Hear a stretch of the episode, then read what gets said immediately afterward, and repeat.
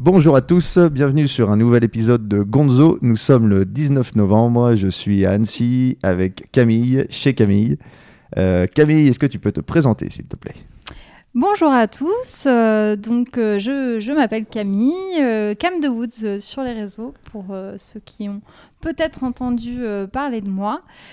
Euh, que dire J'ai euh, écrit un bouquin sur le chemin de Compostelle, euh, donc il y a maintenant presque deux ans. Chemin de Compostelle que, j'ai fait, c'est mieux pour écrire dessus.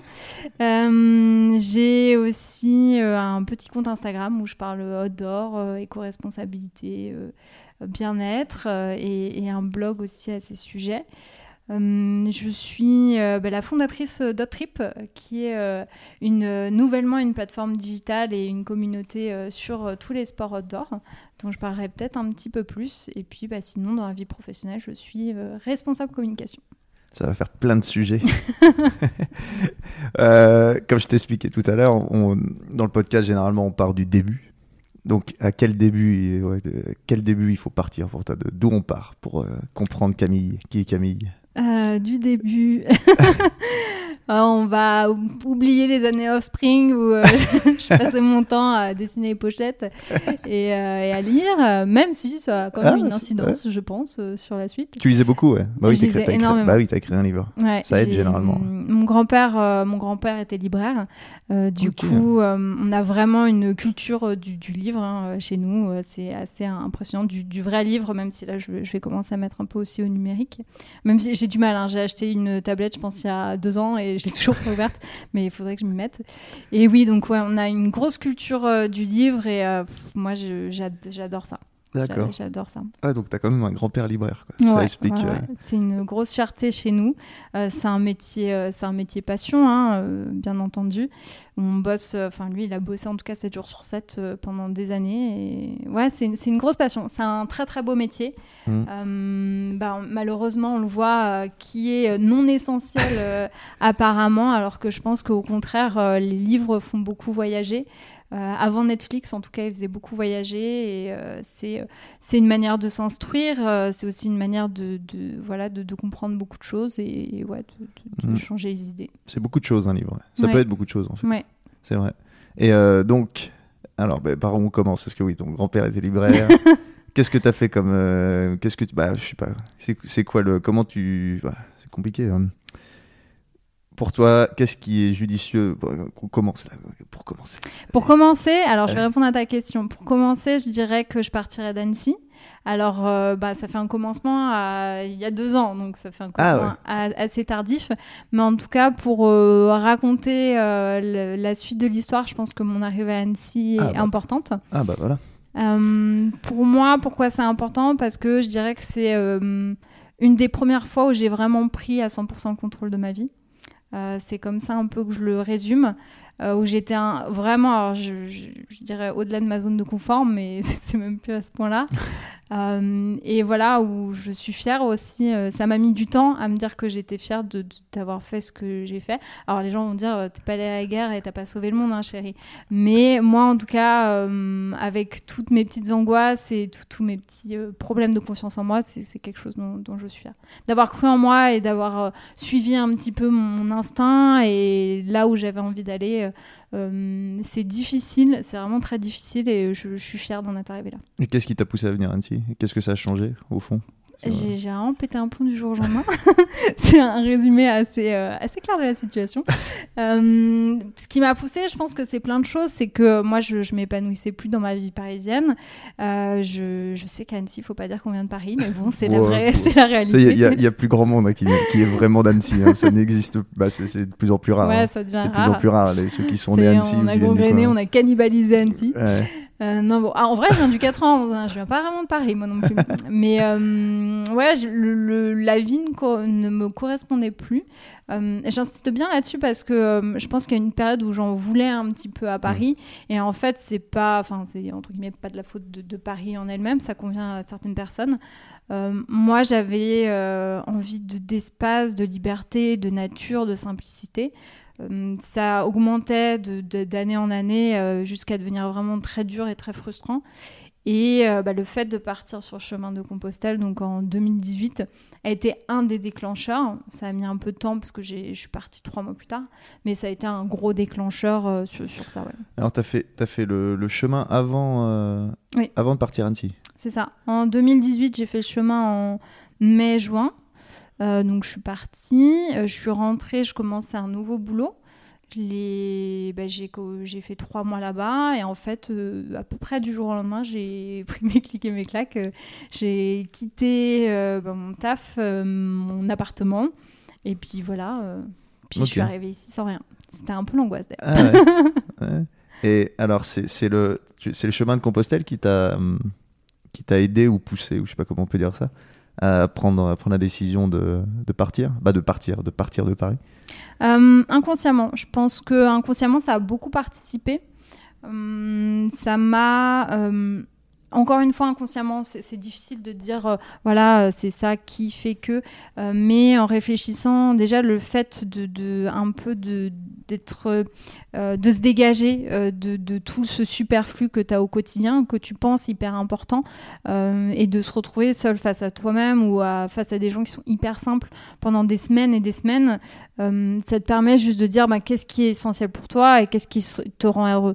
Euh, est-ce que c'est euh, voilà euh, ton mode de vie actuel? Bah, Moi, c'était clairement quelque chose dans lequel j'étais plus heureuse. bon, bah, du coup, qu'est-ce qui est en train de te rendre plus heureuse là, alors que tu as juste un sac de 7 kilos, un t-shirt qui sent pas très bon, et puis des petits vieux qui sont certes pas aussi sexy que sur Tinder, mais bon, voilà, qui sont très intéressants. pourquoi est-ce que ça te rend plus heureuse cette simplicité-là que ton, quotidien qui est fait de plein plein de choses, de plein de, de super superflu qui est euh, giga maxi beau, mais en fait, euh, qui, qui t'excite pas plus que ça. Donc euh, je pense que ça a été ça, une des choses qui a fait son chemin dans, mon esprit. Et la deuxième chose, moi je suis quelqu'un qui a vraiment pas très confiance en, soi, je, le sais, hein, ça fait partie des choses sur lesquelles je travaille.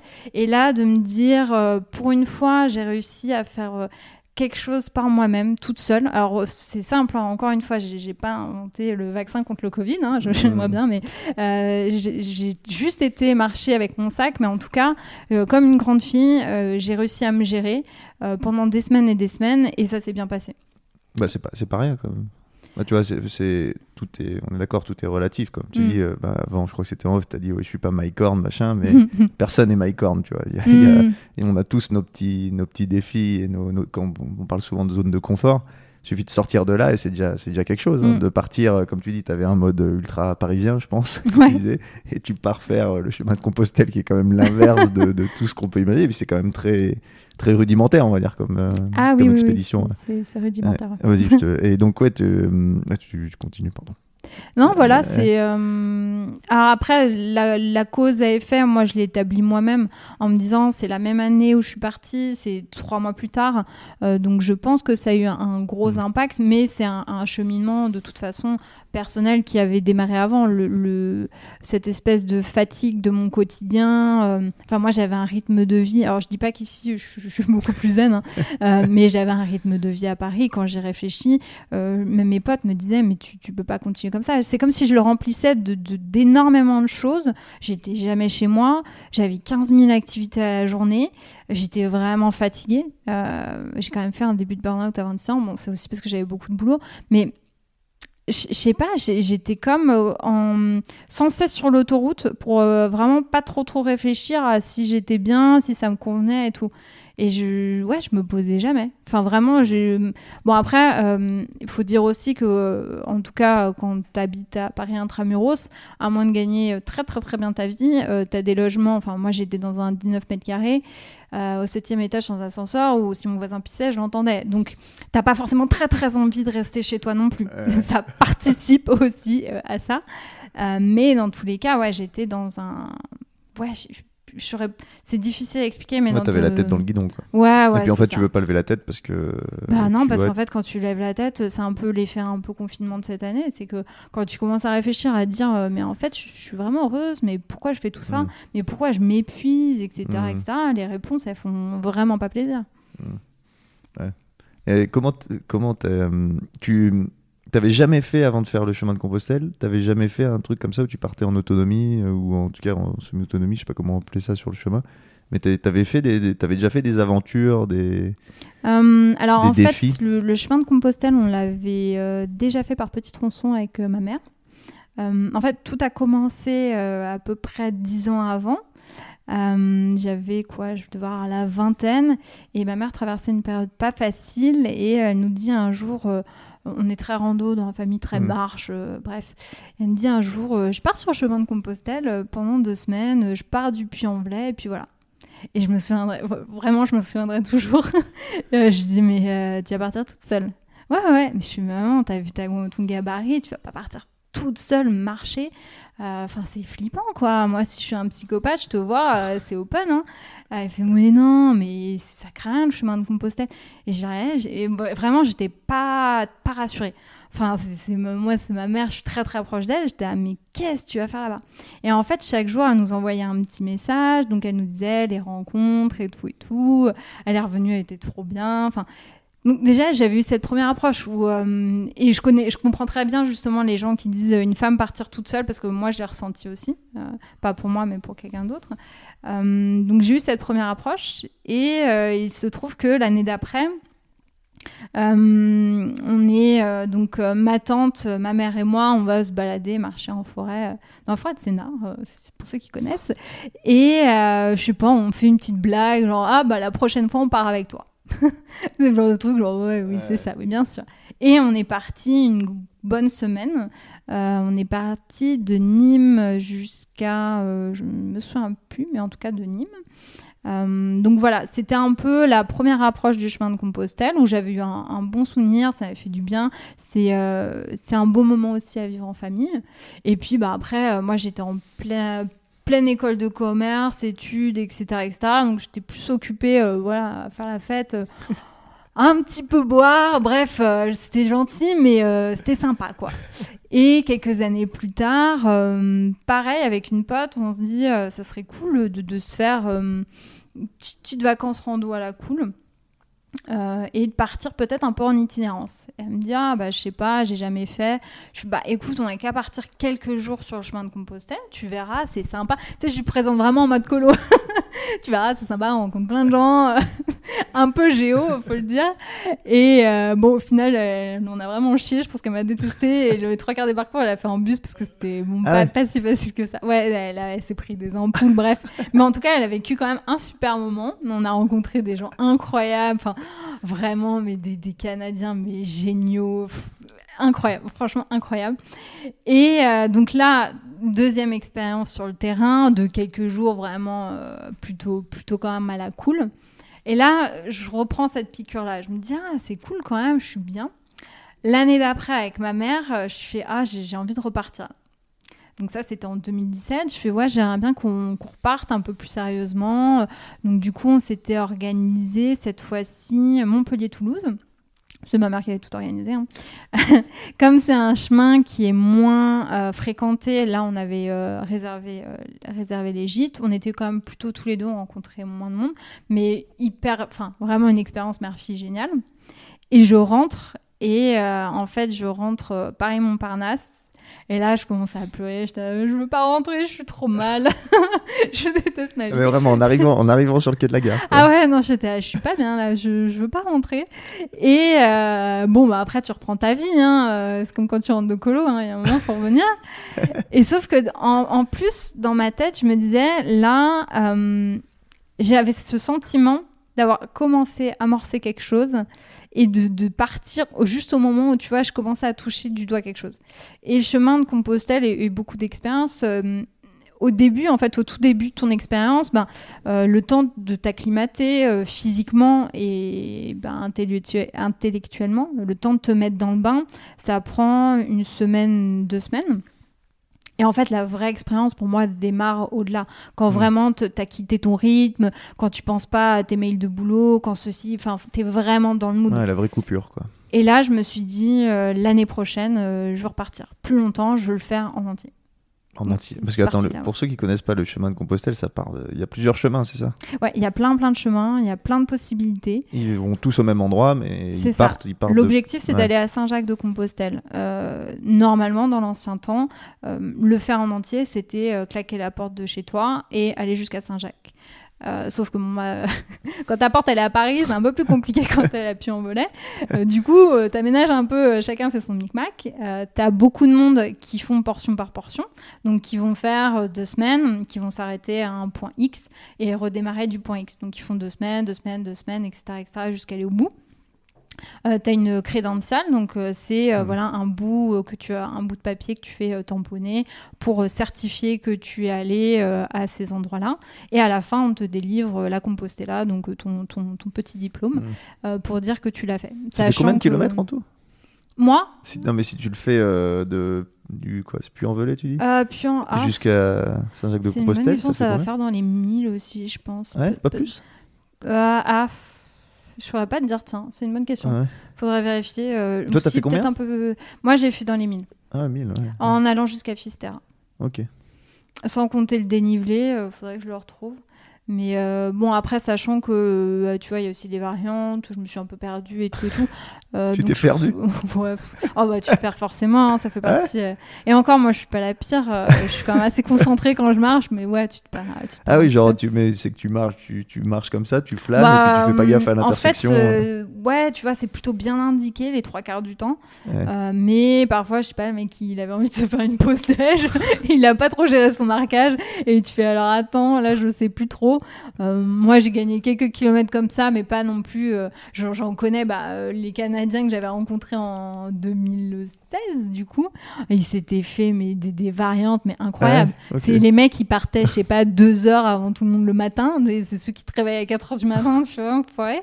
Et euh, qui arrivaient à l'auberge trois heures après toi. Et ah non, mais on est passé par un truc, on comprend pas. Mec, qu'est-ce que t'as fait? Donc, ouais, selon si t'es plus attentif ou pas.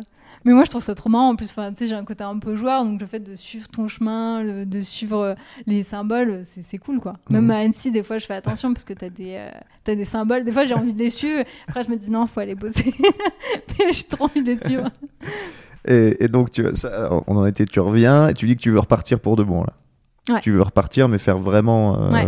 et à ce moment-là, tu as un boulot à Paris, Ouais. t'es t'es ton appart à Paris, tout, C'est ça. ta vie à Paris. J'ai ma vie à Paris. Et comment tu comment tu comment t'amorces ça alors? Bah, tu vas voir ton boss et, et tu fais Hey, j'ai une super idée J'ai un projet trop cool Sauf que j'aimerais bien prendre deux mois de vacances. Et là, il fait Hey Super Non, c'était. euh, Ouais, bah, ça s'est passé comme ça. Je m'entendais très très bien avec ma responsable, hein, euh, voilà, que, que j'ai toujours adoré si elle m'entend. Euh, mais je lui ai dit Voilà, j'ai un truc là, ça me prend, euh, ça me prend au trip. Euh, J'aimerais bien négocier deux mois de vacances. Bah, on, va essayer, on va essayer, mais ça va être un peu chaud quand même. Je fais, ouais, je sais, je sais, mais tu vois, c'est un projet, c'est un projet de vie, quoi. J'ai pas envie d'attendre la retraite. Je, je sens que c'est maintenant, j'ai envie de le faire. Puis alors moi, quand j'ai une idée dans la tête, par contre, j'ai un peu du mal à me l'enlever. Donc voilà, ça, ça passe un peu le, le stade des négos. C'est le moment où tu relances. Je m'y suis pris tôt. hein, je m'y suis pris en octobre euh, de l'année d'avant. pour faire Euh, pour faire ça à quelle Pour période? faire ça, le, en, bah, je voulais faire en mai-juin euh, de, de- 2018. Donc, euh, tu vois, les stades de négo, euh, bon, euh, les gens ont autre chose à faire de penser à tes vacances. Donc, tu sais, tu fais, euh, au fait, euh, on pourra en reparler, s'il vous plaît, parce qu'il faut quand même que je m'organise. Euh, au final, ils m'ont dit, euh, bon, ok, mais par contre, ça sera pas deux mois. Bon, là, tu fais, ok, bon, euh, on va peut-être pas abuser, donc, euh, ok, ça sera pas deux mois. C'était un peu plus d'un mois, un mois et demi. Et puis, par contre, ça sera sur l'été. Alors là, l'été, j'étais, ah, je vais finir comme une merguez, j'ai pas du tout envie. Et puis en plus, l'été, c'est vraiment. euh, Enfin, il y a beaucoup de monde. ouais. Donc j'avais pas vraiment envie de. Mais bon, c'est pas le moment. Tu sais, t'as 30 ans, déjà, on accepte ça. C'est pas le moment de faire de pinailler, de faire Ah bah non, bah j'aimerais bien quand même. tu dis Bon, je prendrai de la crème solaire, je m'hydraterai et ça ça passera. Donc. Au final, c'était parti pour l'été. Sauf que, entre temps, euh, bon, c'était une entreprise dans laquelle j'étais depuis un peu plus de deux ans, euh, où j'étais pas forcément épanouie. Et euh, ma responsable, avec qui je m'entendais très très bien, c'est parti en janvier. Mon N plus 2 aussi. Et là, en fait, c'est le moment où tu fais, en fait, j'ai très très envie de partir. Donc, en même temps, tu as ce projet-là où tu dis, bah, en fait, je fais quoi? J'attends. J'attends jusqu'à septembre. Je commence à regarder. Euh, il s'avère que j'ai commencé à regarder qu'en plus, euh, bref, j'avais pas mal de, possibilités. Euh, ça, a été des mois un peu compliqués d'ailleurs. et que du coup, en mai, oui, en, fin avril, j'ai dû mi-avril, fin avril, j'ai dû poser ma dème pour commencer un nouveau boulot où j'avais négocié. J'aurais dit ah non non non, j'aurais bien commencé en juillet. Euh, et du coup, euh, dans mon boulot actuel, j'aurais dit bah, euh, j'ai ce projet-là, j'aimerais bien partir vite. Si j'arrive à vraiment faire tous mes dossiers en temps et en heure, est-ce que je peux partir plus tôt que prévu hmm. Parce que je dois avoir deux ou trois mois de période de, préavis, ce qui m'arrangeait pas du tout. Donc je me suis retrouvée en l'espace de quelques semaines. déjà, j'avais trois, j'avais deux acceptations d'entreprise et j'avais trois propositions globales à devoir choisir ton boulot à dire bon qu'est-ce que je fais tatati tatata euh, en même temps à dire attends euh, moi cette expérience là par contre va falloir que bah, j'accélère parce que euh, j'aurais plus ce créneau là j'étais pas prête du tout. Je devais gérer ma démission et ma nouvelle arrivée. Et là ça commençait pas très bien quand même. C'était pas très détente. J'étais oh putain est-ce que je vais partir? Je vais pas partir. Bon finalement je me suis dit non c'est hors de question je veux pas mais tout ça pour dire que là où normalement je devais partir en juillet-août, euh, bah, euh, j'ai pris euh, deux mois d'organisation dans la vue. je suis partie avec des chaussures que je venais de déballer de la boîte, ça. Ça, c'est l'erreur, l'erreur numéro un. c'est comme il y a beaucoup de gens qui me demandent des conseils à un moment donné. Je fais alors surtout ne pas faire ça. ne faites surtout pas tout ce que j'ai fait. Hein. après, moi j'ai de la chance, j'ai pas non plus des pieds en poule, mais j'ai quand même un bon karma. Après, c'était une marque que je connais bien, tu enfin bon, mais j'ai quand même eu un bon karma là-dessus. Et puis ouais, je suis partie à l'arrache final, tu pars quand là? Tu pars, es parti? Je pars euh, fin mai. Fin mai, donc c'était plus dans ce que tu avais prévu au départ. En ça, par contre, en termes de, tes plans, ils ont changé tout le long de l'année, quoi. Ah ouais, Parce qu'au début, tu, donc, tu négociais, finalement, tu démissionnes, ah euh, tu pars, après tu devais chercher un autre boulot. Ouais, c'est ça. Et tu quand tu pars, t'es es tranquille, tu te dis, ah, c'est bon. Euh. Non, pas du tout. Je me dis, mais qu'est-ce que je fais? Non, en plus, bah, après, j'ai une bonne gestion du stress, on va dire. Donc, euh, moi, je savais que je voulais partir. C'était euh, mon hmm. truc numéro un. Je savais que je voulais partir. Euh, je partais de mon entreprise, quoi qu'il arrive, et j'arrivais dans une autre boîte. Après, bon, bah, ça, tu, gères comme tu, peux. je savais aussi que le chemin de Compostelle, c'est pas non plus une expédition en Antarctique. si jamais je me gourais un petit peu, bon, je pouvais toujours trouver une solution. donc voilà, j'ai un petit peu fait comme j'ai pu, quoi mais euh, ça a quand même rajouté une source de stress à un départ qui me stressait quand même déjà un petit hmm. peu. Bon, en plus, je suis une angoissée de la vie, mais là, j'étais vraiment. Euh, je me disais, ok, est-ce que déjà t'es sûr de partir C'est quand même dommage d'être angoissée pour faire un truc comme le chemin de Compostelle ah, qui bah, est supposé être euh, justement le truc zen. Ah, bah, je suis rentrée, j'étais zen. Ah, t'étais hein, zen par contre. Ah, bah, mais voilà. Par contre, au alors, début, j'étais à honte qu'est-ce que je fais là? Et après ce chemin de Compostelle, qu'est-ce qui s'est. Parce que, ouais, alors moi, j'ai fait mon boulot, j'ai pas, pas lu ton bouquin. Faut que, d'ailleurs, faut que je reparte, faut que je reparte avec là, faut que je le lise. Petite page de publicité. J'ai écrit un livre. non, mais on va en venir parce que c'est hyper intéressant. Mais alors, qu'est-ce qui s'est passé pendant ce chemin de Compostelle? Qu'est-ce qui s'est passé euh, bah, Si tu arrives à résumer, mais on va rallonger le podcast de 3 heures. bah en fait, ce qui s'est passé, c'est euh, en vrai, c'est hyper simple. C'est que je marchais tous les jours. Bon, ça, c'est euh, voilà, c'est pas la grande inconnue. Hein, je marchais. J'ai rencontré des gens, des gens incroyable, mais tu vois, extraordinaire, euh, comme on dit. Euh, des gens qui pourraient être ton voisin, euh, qui pourraient être les miens, des gens que tu croises dans le métro à qui tu parleras jamais, de tout univers, de tout âge, qui ont vécu des choses plus ou moins incroyables. Et, et voilà, ça m'a beaucoup, beaucoup marqué, touché. Euh, j'ai euh, beaucoup réfléchi aussi sur moi-même. Ça m'a pris du temps, mais j'ai eu beaucoup de temps de réflexion sur euh, ma vie, sur toutes les questions existentielles hein, que tu peux avoir. et je l'explique un peu dans, le livre et je le résumerai comme ça. Au tout début, j'y suis allée quand même un petit peu avec, tu vois, ce côté un peu sportif.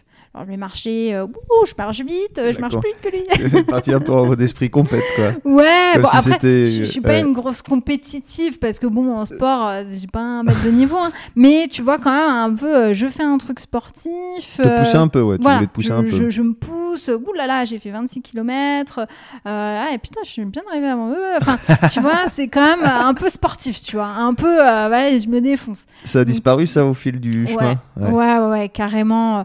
Tu vois, ce côté un peu. Bon, même si euh, le, le côté sportif reste, hein, parce que tu continues à marcher, mais euh, à la fin, euh, c'était. Je flânais, à la Mhm. dernière arrivée, j'étais, oh, c'est sympa ça, je vais m'arrêter. Oh, C'est- un caillou C'est marrant. quoi. le- comme comme t'en parles, c'est comme si justement ton mode de vie ultra, ultra, on va dire pressé, ultra, ultra rempli. Mm. T'étais parti un peu en disant tiens, je vais faire le chemin un peu comme ça, un peu, tu vois, avec des encore des, un but, un défi, Mm, mm, mm. et qu'au fil du temps, tu te dis bah en fait ça sert peut-être à rien et Bah, je me c'est laisse, ça, je fait. me laisse porter quoi. Bah en Ouais. fait, je pense que j'ai toujours, moi j'ai j'ai un, je me mets toujours beaucoup de pression pour arriver. Tu vois, j'ai un- une, une super exigence envers moi-même de me dire, euh, faut que tu arrives à ça, faut que tu arrives à faire ça, et si tu à pas faire ça. Et du coup, j'ai un peu à me démarrer en me disant, ok, faut que tu arrives au point B là, faut que tu y ailles, faut que tu, faut, faut vraiment, faut que je le fasse. Et puis je m'étais Ah, aussi tu mis. euh, t'avais fait tout un. Non, en fait, au début oui, mais tout a sauté. Ouais, mais c'est ça. Mais t'avais fait au début, petit- tu t'étais dit, je fais ça, ça, ça Ouais. euh, par Bah, jour. J'avais à pas mes hébergements, mais je savais à petit peu près, euh, parce que je l'avais quand même organisé. Tu sais, j'ai mon petit tableau Mm. Excel, hein, quand même, euh, faut peut-être pas déconner. Euh, mais euh, je savais un petit peu à peu près, euh, pour, parce que bon, j'avais quand même mon vol. Ah, il oui. fallait pas non plus Mm. que je le Oui, dise que- 5 oui. km par jour, c'était pas possible. Donc j'avais quand même un petit peu un objectif, mais j'avais pas d'hébergement. Et puis petit à petit, tu, voilà, tu changes parce que machin te dit que l'auberge là-bas, elle est géniale. Donc Mm. tu dis, ah bah ouais, ok. C'est le principe même du voyage. Ouais. Tu, Voilà. tu fais des plans Voilà. et puis, puis après tu rencontres quelqu'un, tu, tu as un lieu où ça te plaît, tu, tu fais un bout de chemin avec quelqu'un, donc après vous les plans changent. Ça c'est Mm. Ça c'est cool. pareil, c'est ne pas avoir des chaussures neuves et ne pas faire de plans. Ouais. Surtout, voilà tout ce que j'ai fait. Donc ouais, non mais ça je l'ai vite, euh, je l'ai vite perdu, mais hum, ouais, c'est ouais, c'est un- c'est une belle allégorie, je pense, de, de, de mon évolution, c'est que Mm. Euh, je suis un peu passée de, de l'hyper exigence envers moi-même à bah franchement fais ta vie et puis Mm. kiffe quoi. Et puis euh, tant T'arriveras pis, t'arriveras euh, quand t'arriveras. quoi, voilà, t'arriveras quand t'arriveras, et puis arrête de vouloir toujours être meilleur que toi-même. Et euh, parce que j'ai j'ai pas du tout de, de- l'esprit de compétition envers les autres. Par Mm. contre, j'ai une grosse exigence, exigence envers moi-même. Mm. Je- J'ai du mal à être pas pas bonne, enfin pas. Et du coup, ça, ouais. Ouais, je- tu pousses tu pousses les choses à fond. Ouais, Si tu fais quelque chose, tu veux tu veux le ça. faire de la, mani- la meilleure manière possible. ouais. J'ai- c'est mon côté très très bon élève et du coup euh, bah je leur euh, je me mets en fait je me mets toujours la pression Mm. et à ce moment-là je me suis rendu compte que tout le monde s'en foutait c'est c'est quand même le meilleur moment dans ta vie où tu sais tout le monde marche euh, tout le monde est un peu pareil dans le même état d'esprit et tout et du coup euh, là tu te rends compte qu'en fait euh, que tu arrives à 14h de l'après-midi ou à 15h30 tout le monde s'en Mm. fout euh, que tu marches plus vite ou pas tout le monde s'en fout Ouais. Enfin, on est plus dans un esprit de, de- de bienveillance les uns envers les autres. Tout le monde est, a de quoi être fier parce que déjà de, faire aussi cette démarche, bah voilà, faut quand même le vouloir. Hein, c'est pas, pas si facile.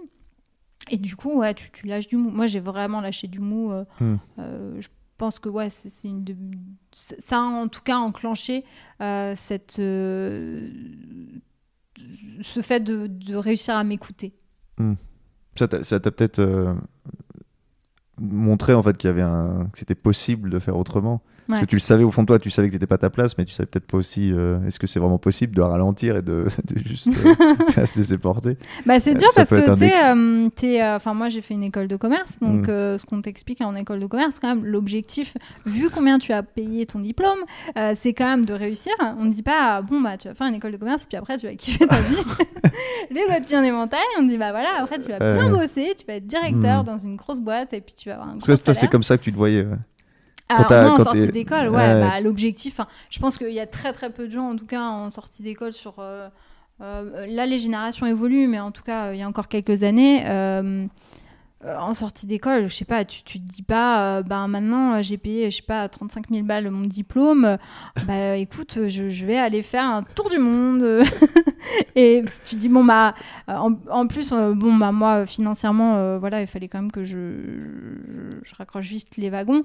L'objectif, c'était d'avoir un hmm. bon boulot dans une belle boîte et d'être fier, d'être fier de moi. Encore une fois, la fierté passait aussi par un peu les, les gages d'excellence que tu montres, quoi. T'es fier parce que t'as fait ça et euh, tu vois, j'ai un peu tous les jalons, quoi. T'en es encore là maintenant? Non, pas du tout. J'ai vachement évolué.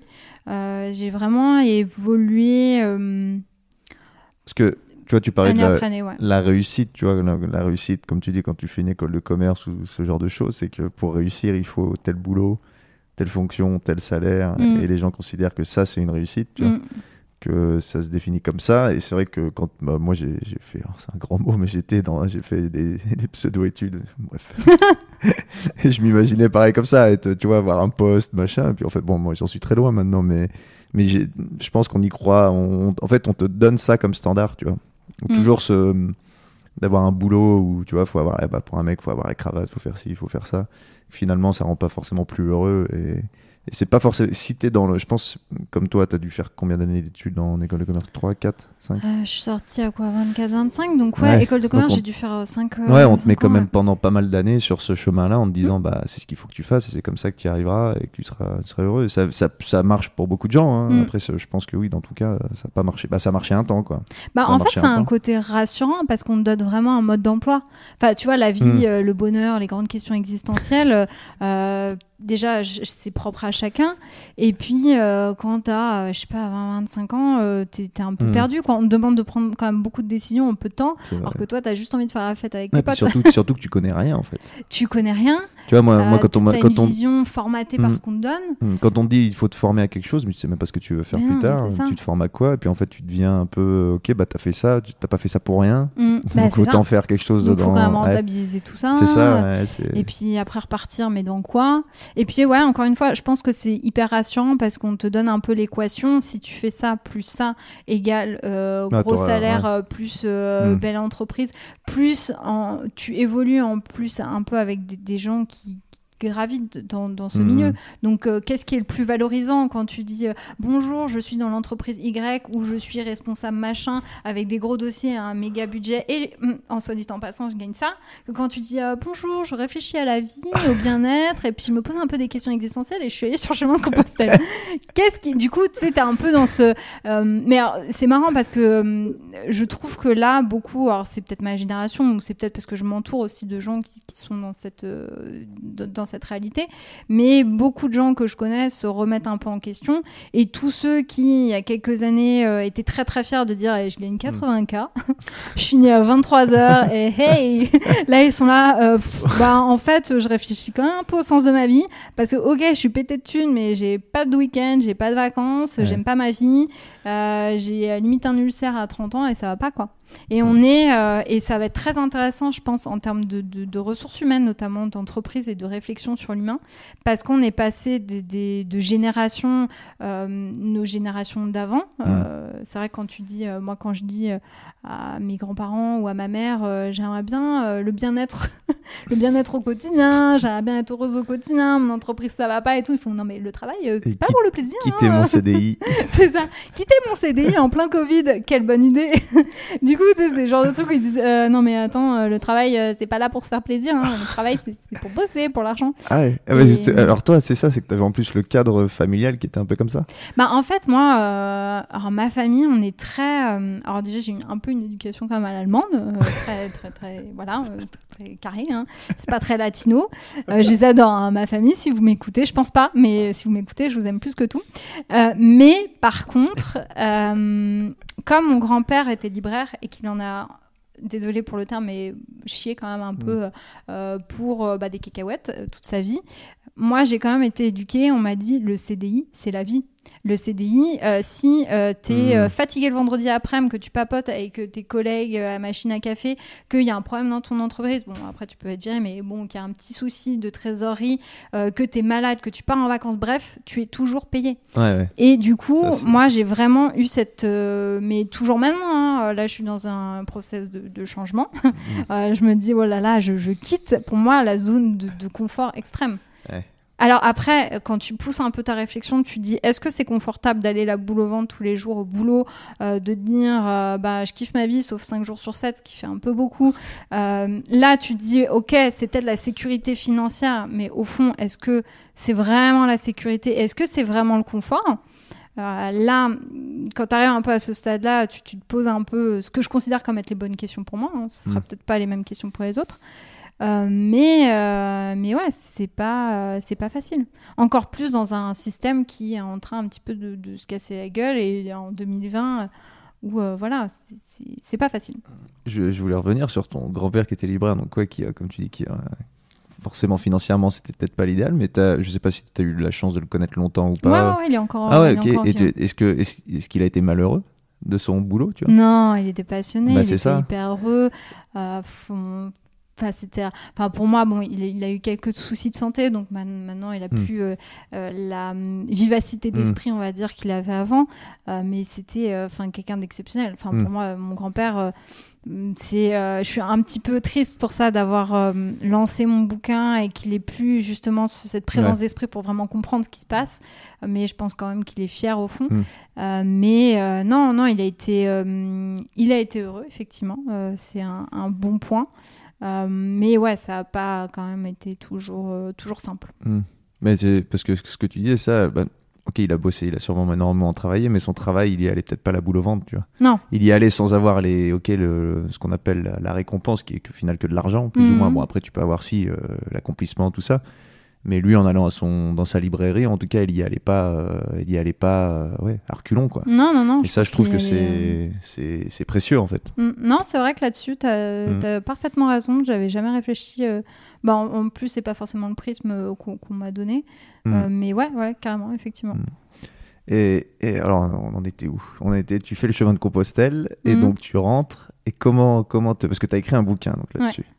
Qui, qui d'où vient cette idée? C'est toi? C'est quelqu'un qui t'en a parlé? C'est que tu avais écrit des choses euh, Tu les as fait lire? Comment, on en arrive à écrire un bouquin et à te publier surtout? Parce que. Alors en fait, alors tout a commencé euh, quand j'avais 11 ans.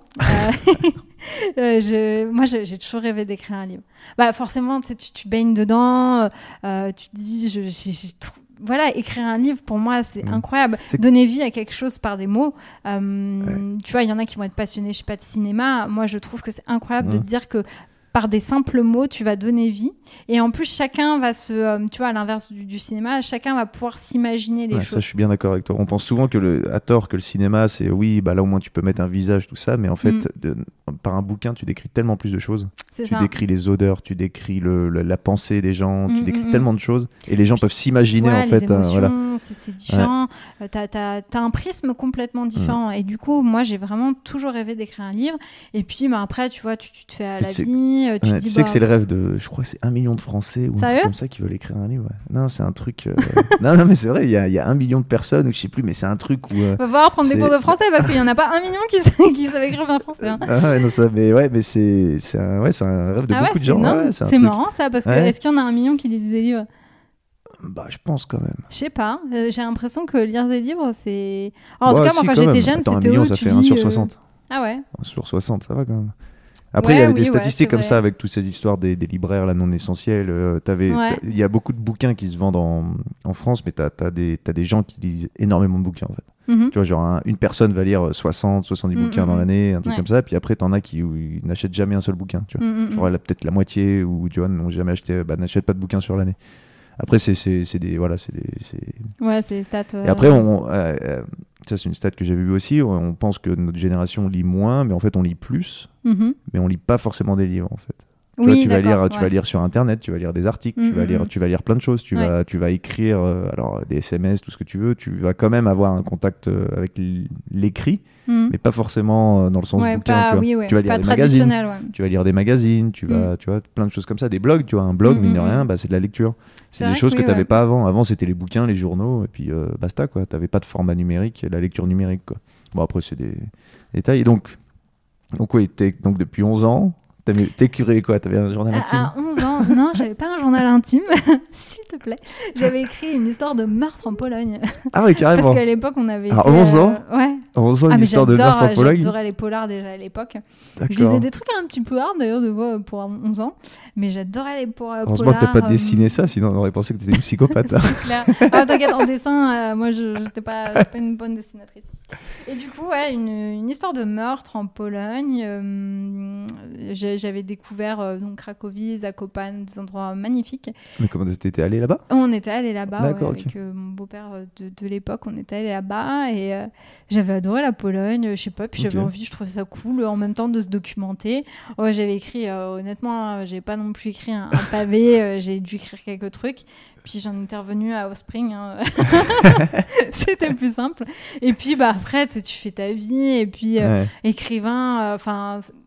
je vais pas dire que c'est pas un métier parce qu'au contraire c'est un très très beau métier euh, mais euh, tu sais que c'est genre de métier c'est comme a- acteur quoi Il y a très peu de personnes. Il y a très peu de personnes pour euh, un, un best-seller. T'as plein Voilà. de bouquins où en Voilà. fait tu, tu touches 2000 euros. Et puis voilà, pour c'est 3 ans de boulot. euh, Ouais, c'est ça en plus. c'est des... Et en plus, j'ai euh, j'ai euh, un oncle de- du côté de ma famille allemande qui avait déjà écrit euh, trois bouquins. Et tu vois, comme tu dis, c'est euh, c'est beaucoup, beaucoup de boulot euh, pour faire plaisir à la famille dans la bibliothèque. Et, Hmm. et voilà. Ça te fait plaisir à toi. Quoi. Voilà. C'est- c'est- Voilà, je pense que si t'écris, c'est vraiment. Faut pas faire ça pour l'argent. Il faut le faire ah, vraiment non, par passion. ouais. pour la... passion, c'est bien, c'est un beau salaire, la passion.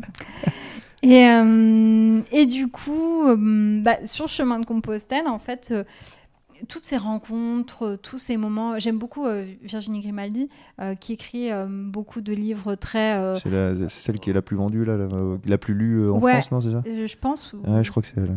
c'est très feel good. T'as as toujours un petit peu au côté développement personnel, mais c'est des gens, des histoires du voilà du, du quotidien.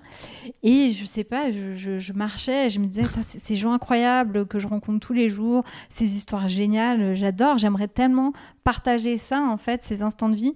Euh, et puis je trouve qu'ils le méritent en fait. Euh, tu sais, tu te prends vraiment d'un affect pour euh, toutes ces personnes qui t'entourent.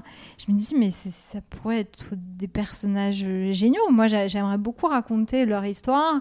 Et ça, c'est pendant le chemin, pendant que t'es en ouais, train de marcher. Et tu Bah, prenais des notes? T'avais l'habitude de prendre des notes? Tu te souviens fait- de tout Oui, puis tu te souviens, euh, les dialogues, euh, je les ai euh, écrits moi-même. Après, tu te souviens des traits de personnalité, Mhm. et puis euh, voilà, avec les photos, puis en te remettant Ouais. dedans. Mais en soi, prendre des notes, euh, enfin, quand tu quand tu marches, euh, t'as pas envie de prendre des notes.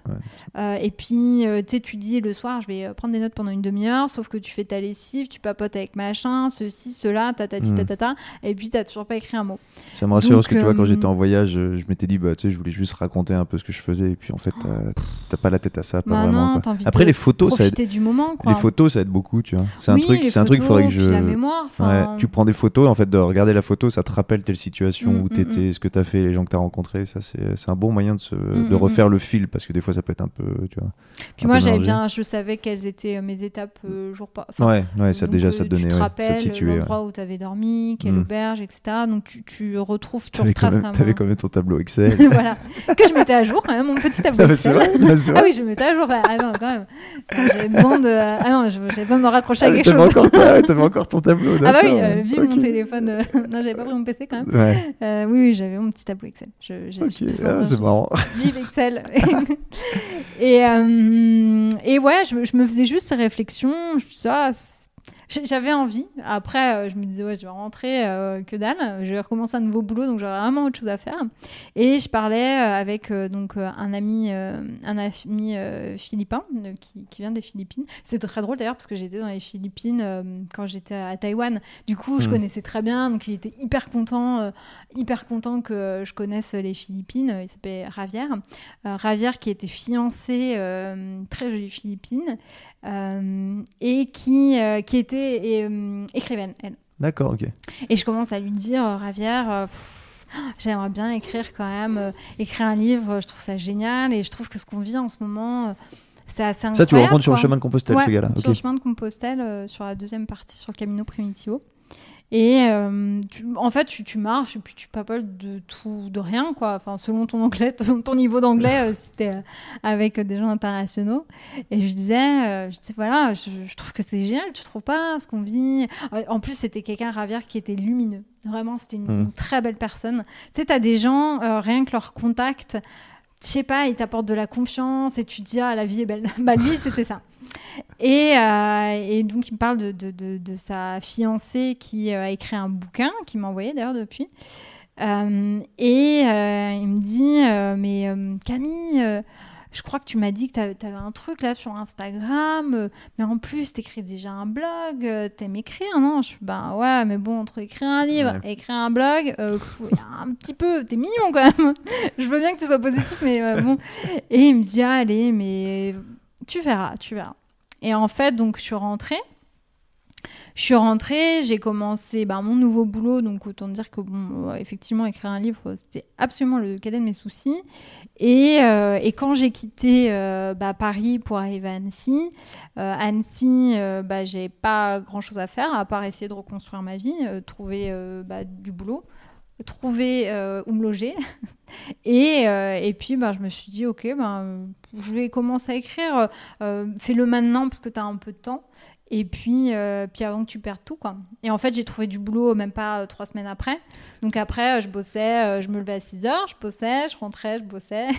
Et, et j'ai sorti mon livre quand tu dis bosser, c'est que tu bossais. Ah, sur mon, sur sur mon le livre. bouquin, ouais. Ouais, ouais, je- Tu faisais quoi comme, comme session? Le matin, tu te levais, tu t'écrivais, et le soir aussi? Ça dépendait du temps que j'avais, mais souvent, ouais, le matin, je me levais un peu plus tôt pour écrire. Le soir aussi, je me levais plutôt pour écrire.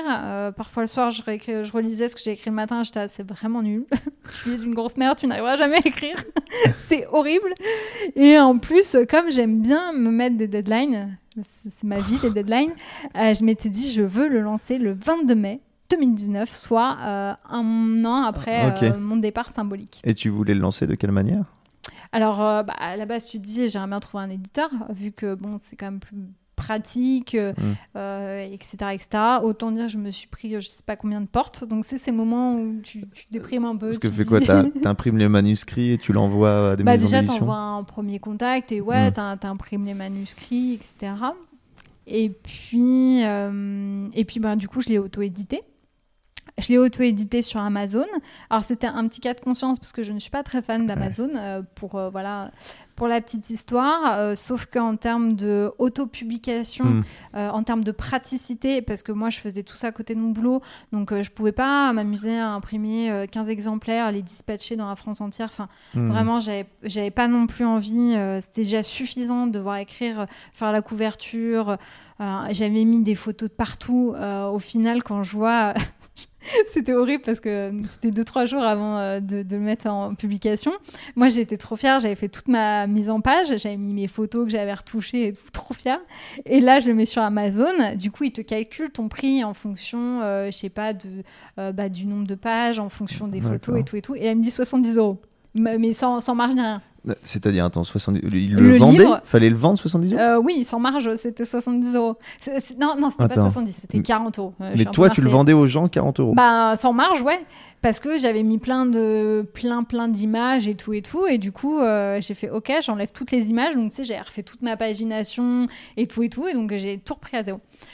Mais alors, attends, parce que c'est quoi? C'était au format. euh, quand tu dis auto-édition avec Amazon, c'était pas juste livre numérique? Ah le- non non c'était format te l'imprime. ouais c'est format papier. Ah, Bah, donc oui, t'as mis des photos couleurs, choisi. tout Ouais, ça, ouais, et donc ouais, ça, revenait à 40, Ouais. 40 euros de l'imprimer pour les gens, pour, euh, parce que c'était vraiment de l'auto-édition, Bah mais oui papier. parce que l'auto-édition t'as quand même pas les mêmes prix de fabrication c'est bien normal sûr, hein, parce que c'est fait à la euh, demande. c'est C'est fait à la demande selon la commande. C'est ça. C'est que bon, euh, alors pour le coup, euh, voilà, de toute façon, je, je suis mal placée pour le coup pour dire quoi que ce soit sur Amazon, mais euh, c'est quand même en termes de- d'auto euh, Mm. publication très très très pratique pour les Mm. gens comme moi qui n'ont pas non plus euh, écrire. Pour moi, c'était plus une envie et un projet. Et euh, je pense aussi un moyen de perdurer ce, ce chemin. C'était pas mon gagne-pain euh, et, et je- encore une fois, je le gérais. Euh, je le gérais en plus de tout, quoi. Euh, j'ai Mm. rencontré Cyril entre temps, il a quand même eu la patience. On se levait, en plus j'étais en prépa pour mon 73 km qui avait lieu en juillet. Euh, on se levait le dimanche matin à 7h, j'écrivais. On allait courir peu importe le temps pendant deux heures et puis je prenais ma douche et j'écrivais. et mon mec a de la patience. hein. Donc, donc ouais, tu vois, j'avais pas non plus la force vive pour euh, aller euh, Mm. imprimer ça au petit imprimeur du coin et dispatcher partout. Non, Donc euh, j'ai oui, choisi la solution de facilité, je, Mm. je le reconnais. Il y a plusieurs euh, des gens qui sont justement quand ils sont pas publiés, on va dire, qui n'ont pas d'éditeur, qui passent par Amazon. Apparemment, Mm. ça reste, euh, voilà, ça. Et là, on va dire que tu vends, tu vends ton truc à toi. Tu, je sais Ouais. pas comment dire ça, mais ça vient pas de. Bah, C'est pas le grand que- méchant Amazon là, c'est un bouquin. Bon bah après voilà, on est. Oui, puis bon, après, c'est un côté un peu artisanal dans la pagination. Euh, Mm. bon, je l'avais quand même. Ma mère, euh, ma mère a aussi beaucoup relu avec moi pour euh, toutes les fautes, les Ouais. trucs que tu vois plus. Euh, mais c'est un, un peu plus artisanal. C'est une édition collector. On va dire ça comme ça. Et du coup, là. Donc là, tu le lances en auto-édition Ouais. et tu le lances au en format numérique aussi Ouais, alors. Kindle et auto-édition. Pendant ben, plusieurs mois, euh, là, je me dis, je vois que les. Parce que bon, tu t'appuies sur le bouton, tu dis, OK, donc les gens que je connais vont me lire. Oh putain, je le sens pas bien.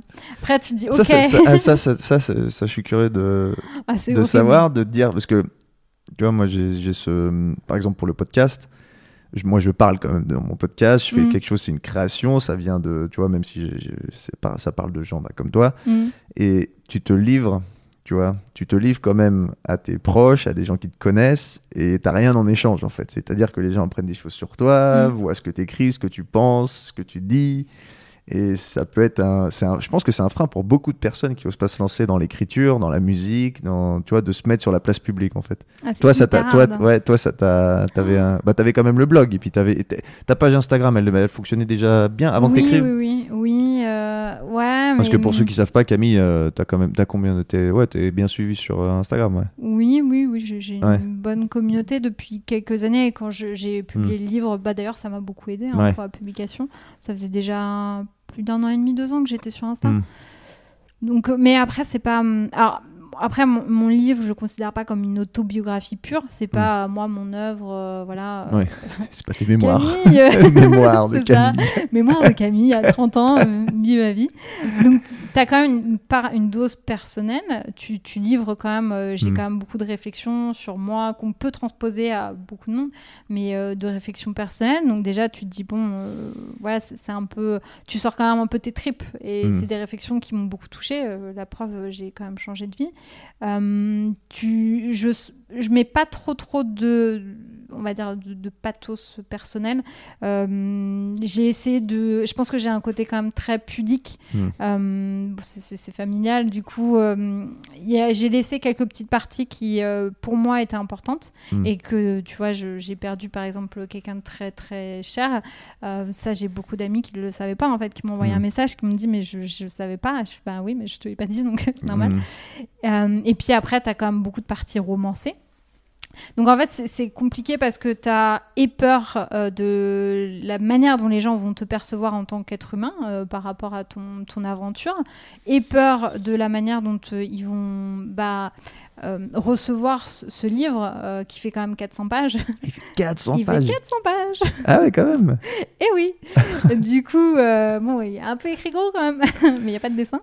Donc, tu vois, tu te dis, j'espère qu'ils vont pas trop se faire chier quand même. Ouais.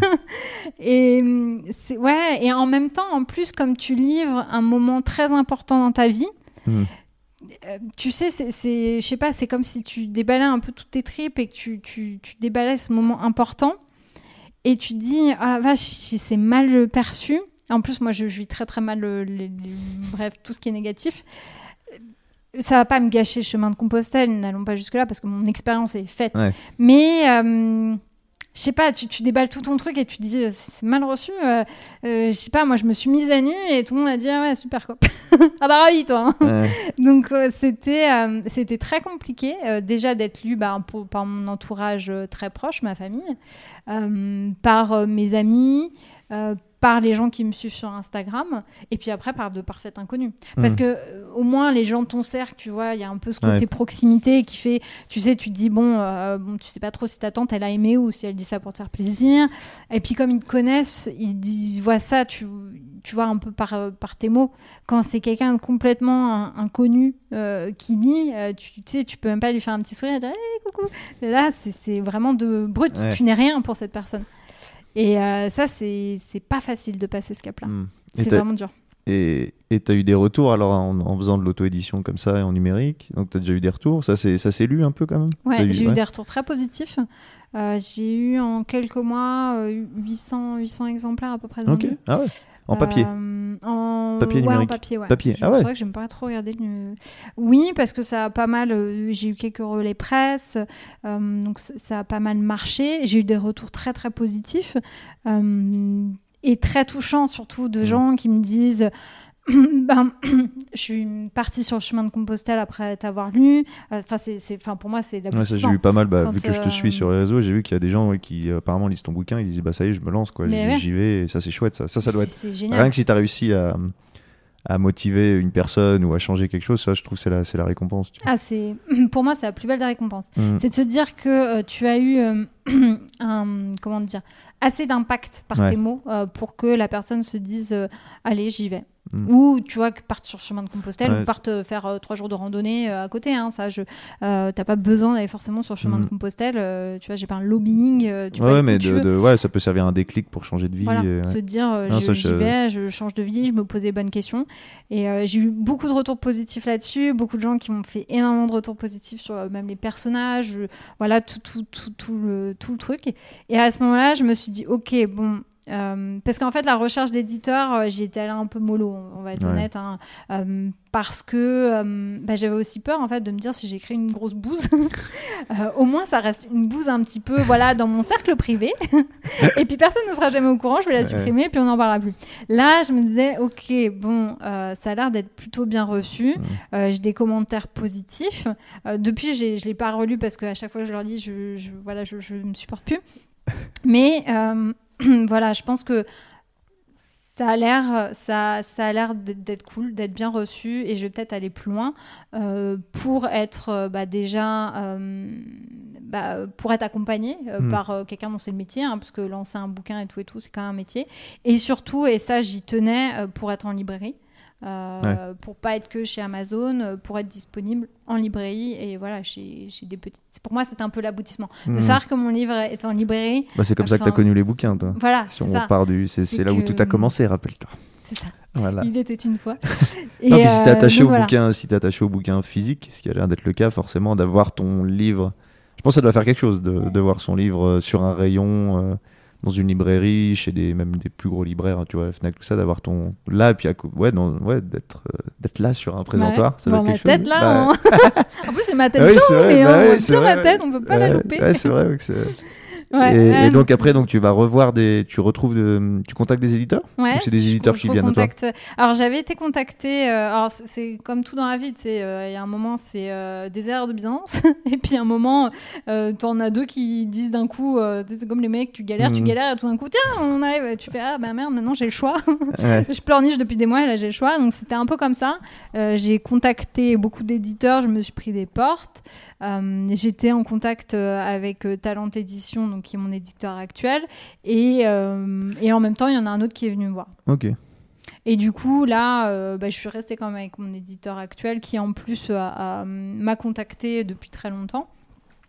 Euh, on a réfléchi pour un lancement du coup qui devait être cet été, euh, mais qui a été euh, très compliqué bah, avec euh, tout ce qui était euh, Mm. Covid, production. Moi, il fallait que je re-shoote ma couverture. Donc, va re-shooter ta couverture en confinement.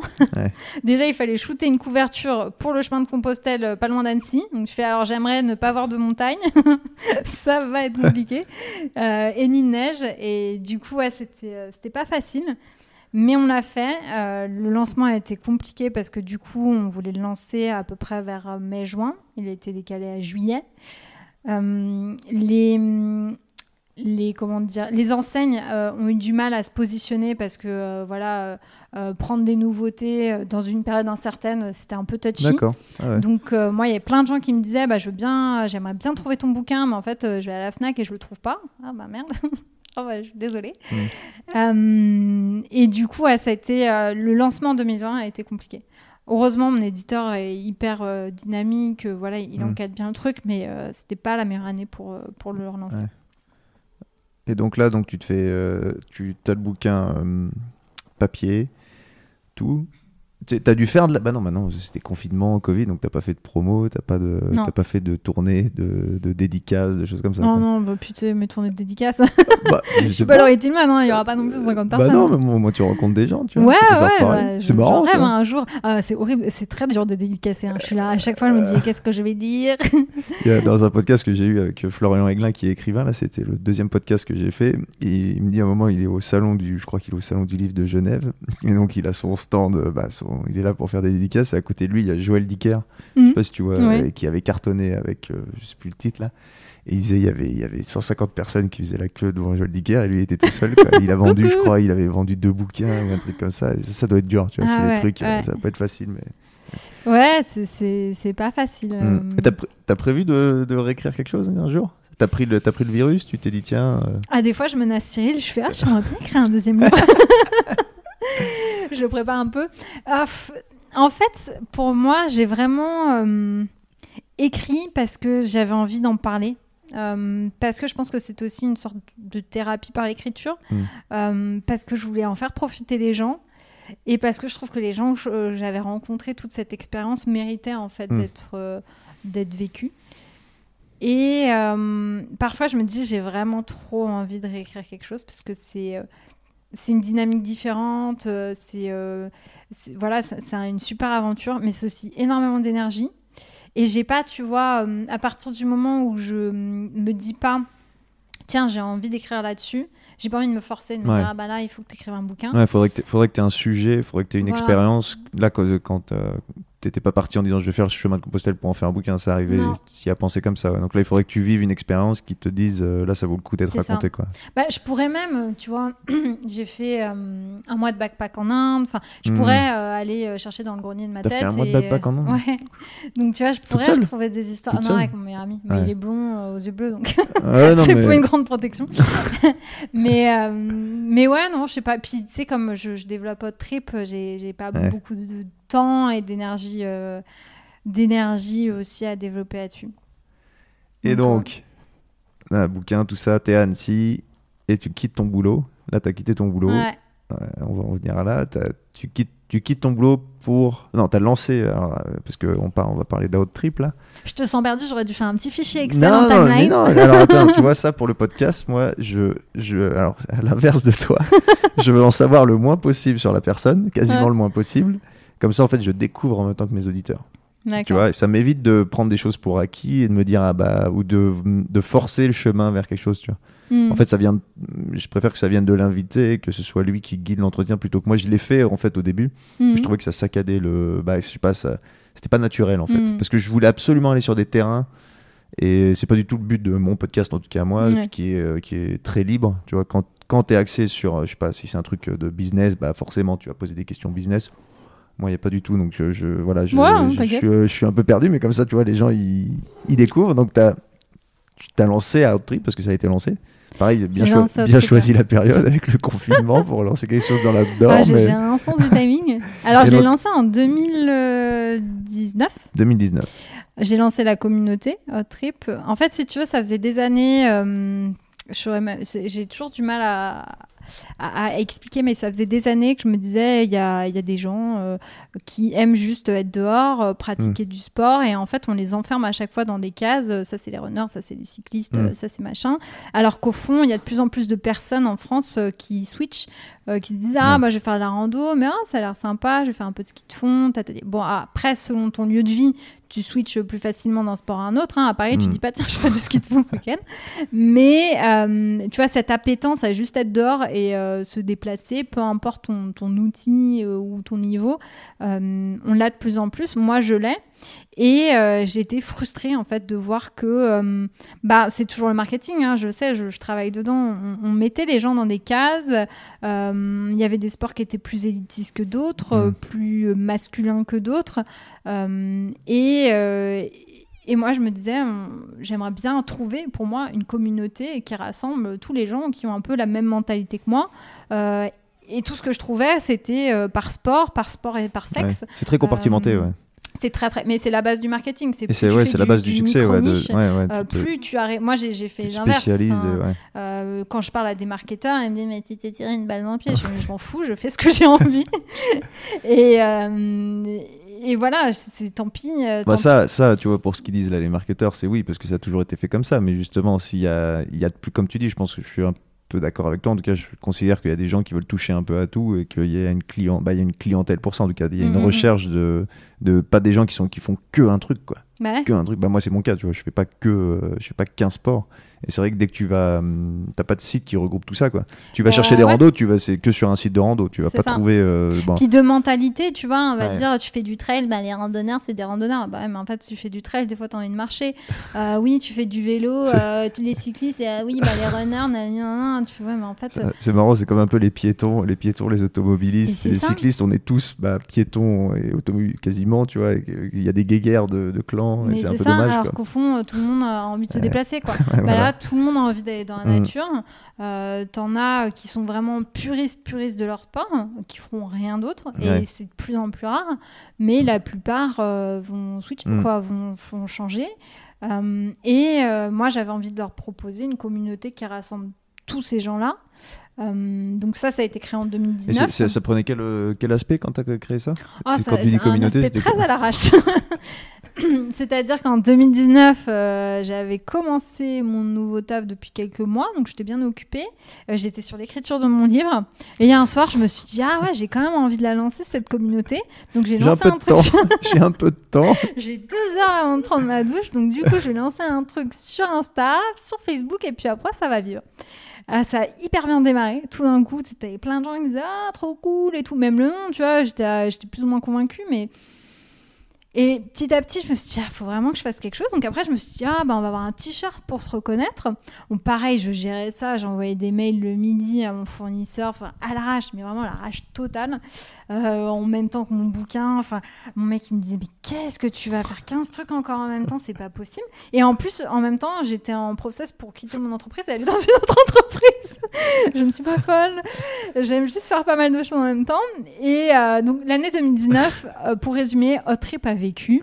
Euh, on faisait des petits trucs et tout, mais voilà, ça vivait. Mm.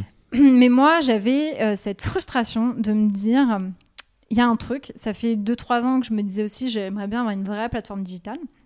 Au début, cette plateforme digitale, j'avais réfléchi en me disant, je vais faire une sorte de Airbnb de là-dedans, où il y ait Mm. tout, en fait. Où tu puisses réserver de A à Z tout ton truc, parce que c'est tellement chiant, en vrai, quand Mhm. tu essayes de, je sais pas, d'organiser ton séjour, tu dois changer 15 fois de plateforme. Là, je m'étais dit, je vais faire ça. Bon, c'était un peu complexe. J'ai Ouais, vu d'autres offres qui faisaient un peu les trucs. Je me suis dit, bon, tu te prends pas trop pour Steve Jobs, hein. on va se remettre euh, Ouais, à son niveau. le business model là-dessus, il est pas euh, forcément, ouais, pas forcément évident. Puis c'est ouais, c'est chaud. Euh, mais j'avais toujours cette idée de me dire, je, je- je sens que j'ai en- j'ai envie de proposer un truc. Je suis frustrée parce que j'arrive pas à me caler plus de 3 heures de réflexion dessus. En fait, je faisais 15 trucs. Et puis le week-end, j'avais envie de sortir et d'aller dans la montagne. J'avais pas envie. euh, tu vois, je suis encore très neuve euh, sur Annecy. euh, je suis pas venue ici pour rester week-end enfermée. Sauf depuis le début du confinement. Et euh, donc 2019, ça se passe comme ça, euh, où euh, Trip vit, euh, il y a plein de gens qui achètent quand même les t-shirts, euh, qui sont cool, qui se... moi on me reconnaît euh, parfois dans le verrier avec mon Ouais. t-shirt, on me fait ah euh, t'es dans la communauté au Trip, je fais hey hey, je suis la fondatrice.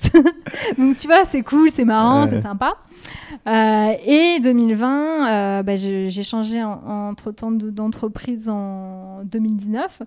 Euh, j'ai pris un peu cher au début niveau taf et 2020 arrive euh, le confinement et le chômage partiel. Et là, deuxième fois dans ma vie après le chemin de Compostelle, où je me retrouve avec une durée indéterminée euh, de temps. Et là, je me dis, mais attends, soit tu te remets à lire des bouquins, parce que ça faisait un moment que j'avais arrêté de lire, soit en fait, tu vas te concentrer deux secondes sur votre trip et tu vas réfléchir parce que là, tu as un truc entre les mains. Tu es frustré depuis des mois et des mois de ne pas avoir le temps et là, tu l'as. Donc 2020, j'ai vraiment réfléchi à fond.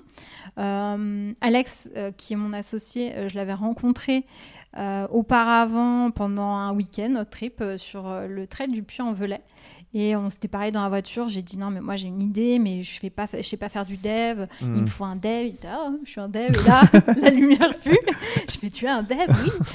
Et, et, du coup, je lui dis non, mais là, euh, je commence vraiment à réfléchir. On fait une étude pour demander à notre à notre communauté, bah qu'est-ce qui leur manque en fait? Qu'est-ce qui fait qu'ils n'arrivent pas à pratiquer, euh, qu'ils vont pas sur certains sports euh, quels sont les freins en fait dans leur pratique et du coup euh, on commence à réfléchir à notre site pour le lancer à l'arrache en juillet 2020 donc il y a quatre mois euh, et vraiment 2020 tu vois c'est un peu l'année test se dire voilà comment ça se passe et 2021 là on va mettre on va mettre hmm. le paquet déjà parce que je vais être euh, au chômage. du coup, je vais pouvoir bosser beaucoup plus. C'est marrant comme tu dis au chômage, tu vas surtout être sur ton projet. De... Ouais, oui, ouais. Tu vas pas te tourner les pouces. Ah non, non, je, pense que je vais avoir un chômage très, très, très, très, actif. Hmm. Et donc là, euh, c'est ce que c'est la découverte du monde de l'entrepreneuriat, on va dire, mm. pour toi. Ça va? Non. bah, en fait, moi, j'ai vraiment, euh, entre guillemets, pas vraiment été euh, attirée par le monde de l'entrepreneuriat. Tu vois, en école de co, tu as, le choix, mm. j'aurais pu faire une filière entrepreneuriat. En plus, mon école était bonne là-dessus. Euh, moi, je lui dis, oh non, mais qu'est-ce que. Euh, pas m'emmerder là-dessus à créer une entreprise, on a déjà plein qui existent. Hein, donc, euh, moi, je vais bien, bien être pépère. Et j'ai tu vois, par rapport à certains potes ou certaines personnes qui disent moi je vais être entrepreneur, je vais être mon propre patron, mm. tu sais, qui n'ont pas d'idée mais qui veulent être entrepreneur mm. et tout. Euh, moi c'est plutôt inverse, j'ai toujours dit oh, non, je, suis bien dans ce que je fais. Après je pense que petit à petit j'ai développé beaucoup de projets annexes, euh, alors sans dire que mon blog est une entreprise en elle-même, hein.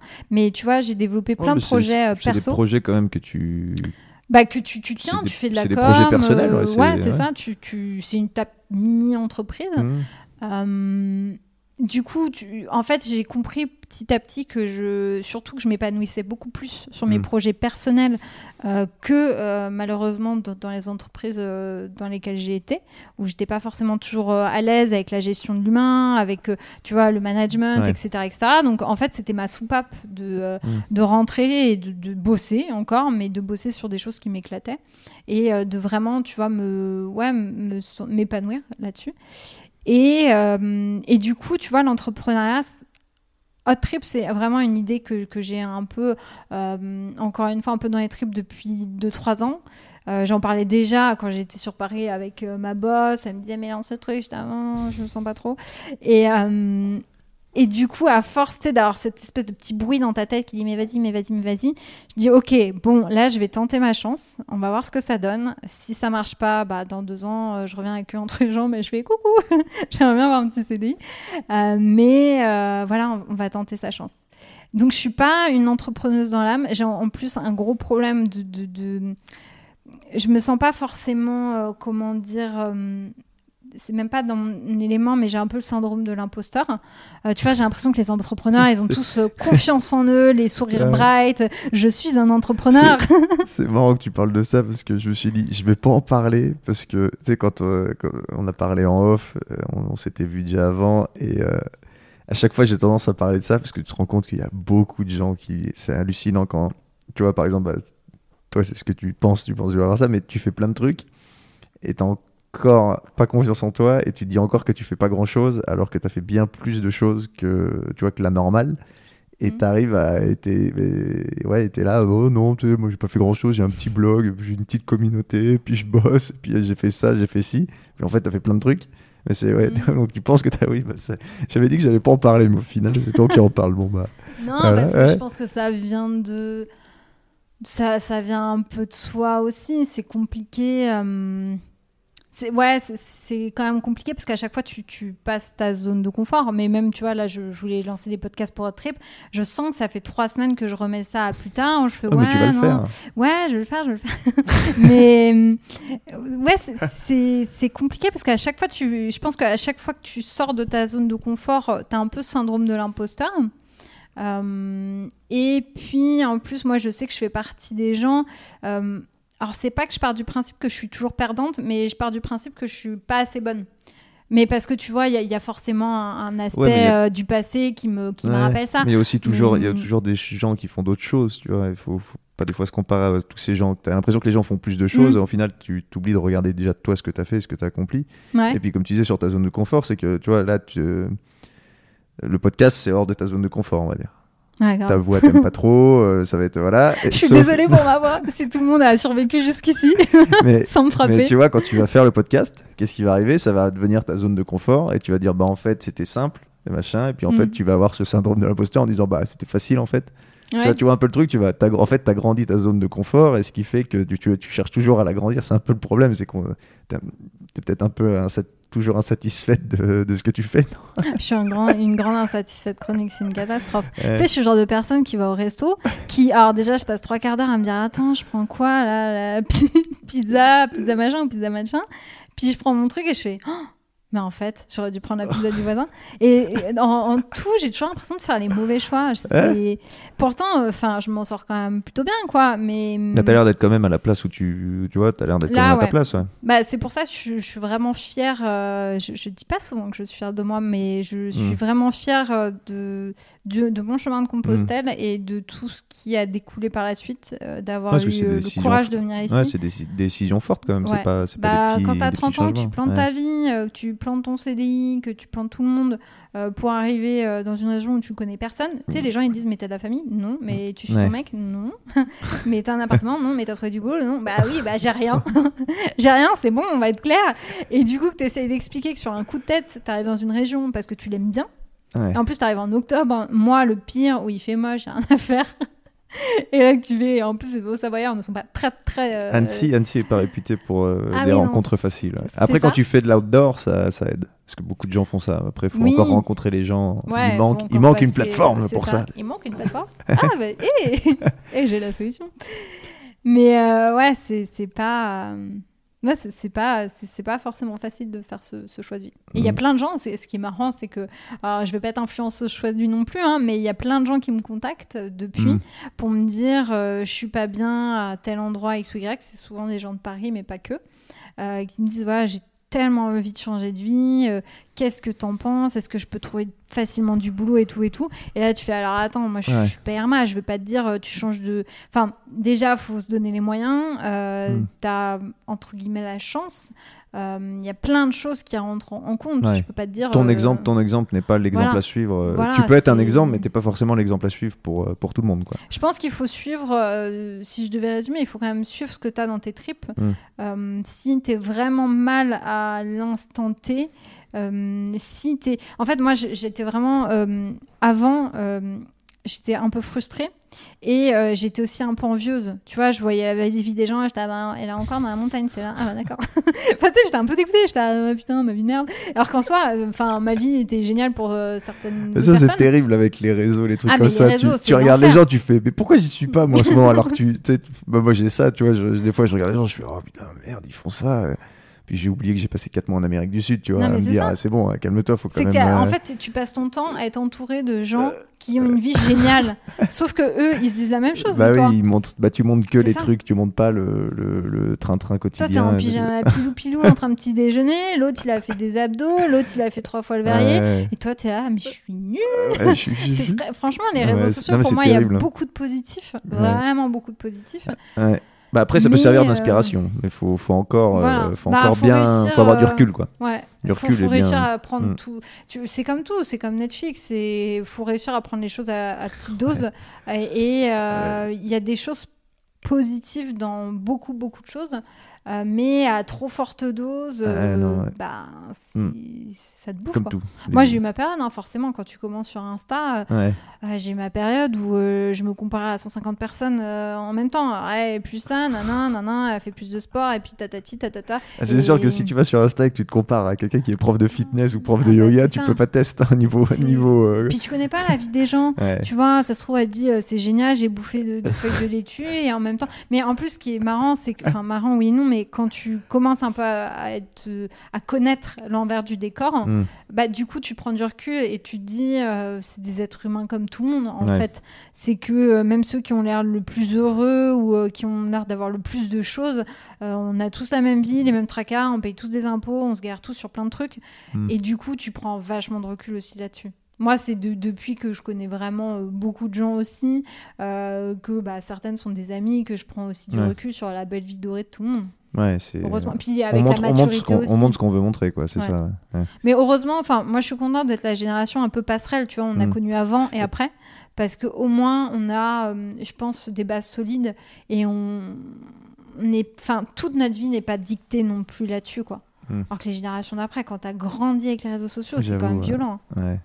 Ouais, et puis nous, il y a, oui, il n'y a pas tout le monde, tu vois, des, des gens de 30 ans, il n'y a pas tout le monde qui est, euh, qui est là-dessus, quoi. Non. Il n'y a pas tout le monde qui est là-dessus, c'est, ça, reste, euh, ça, ça reste minime, mais on fait Mm. pas tous le même usage des, des réseaux. hein. Bah c'est ça.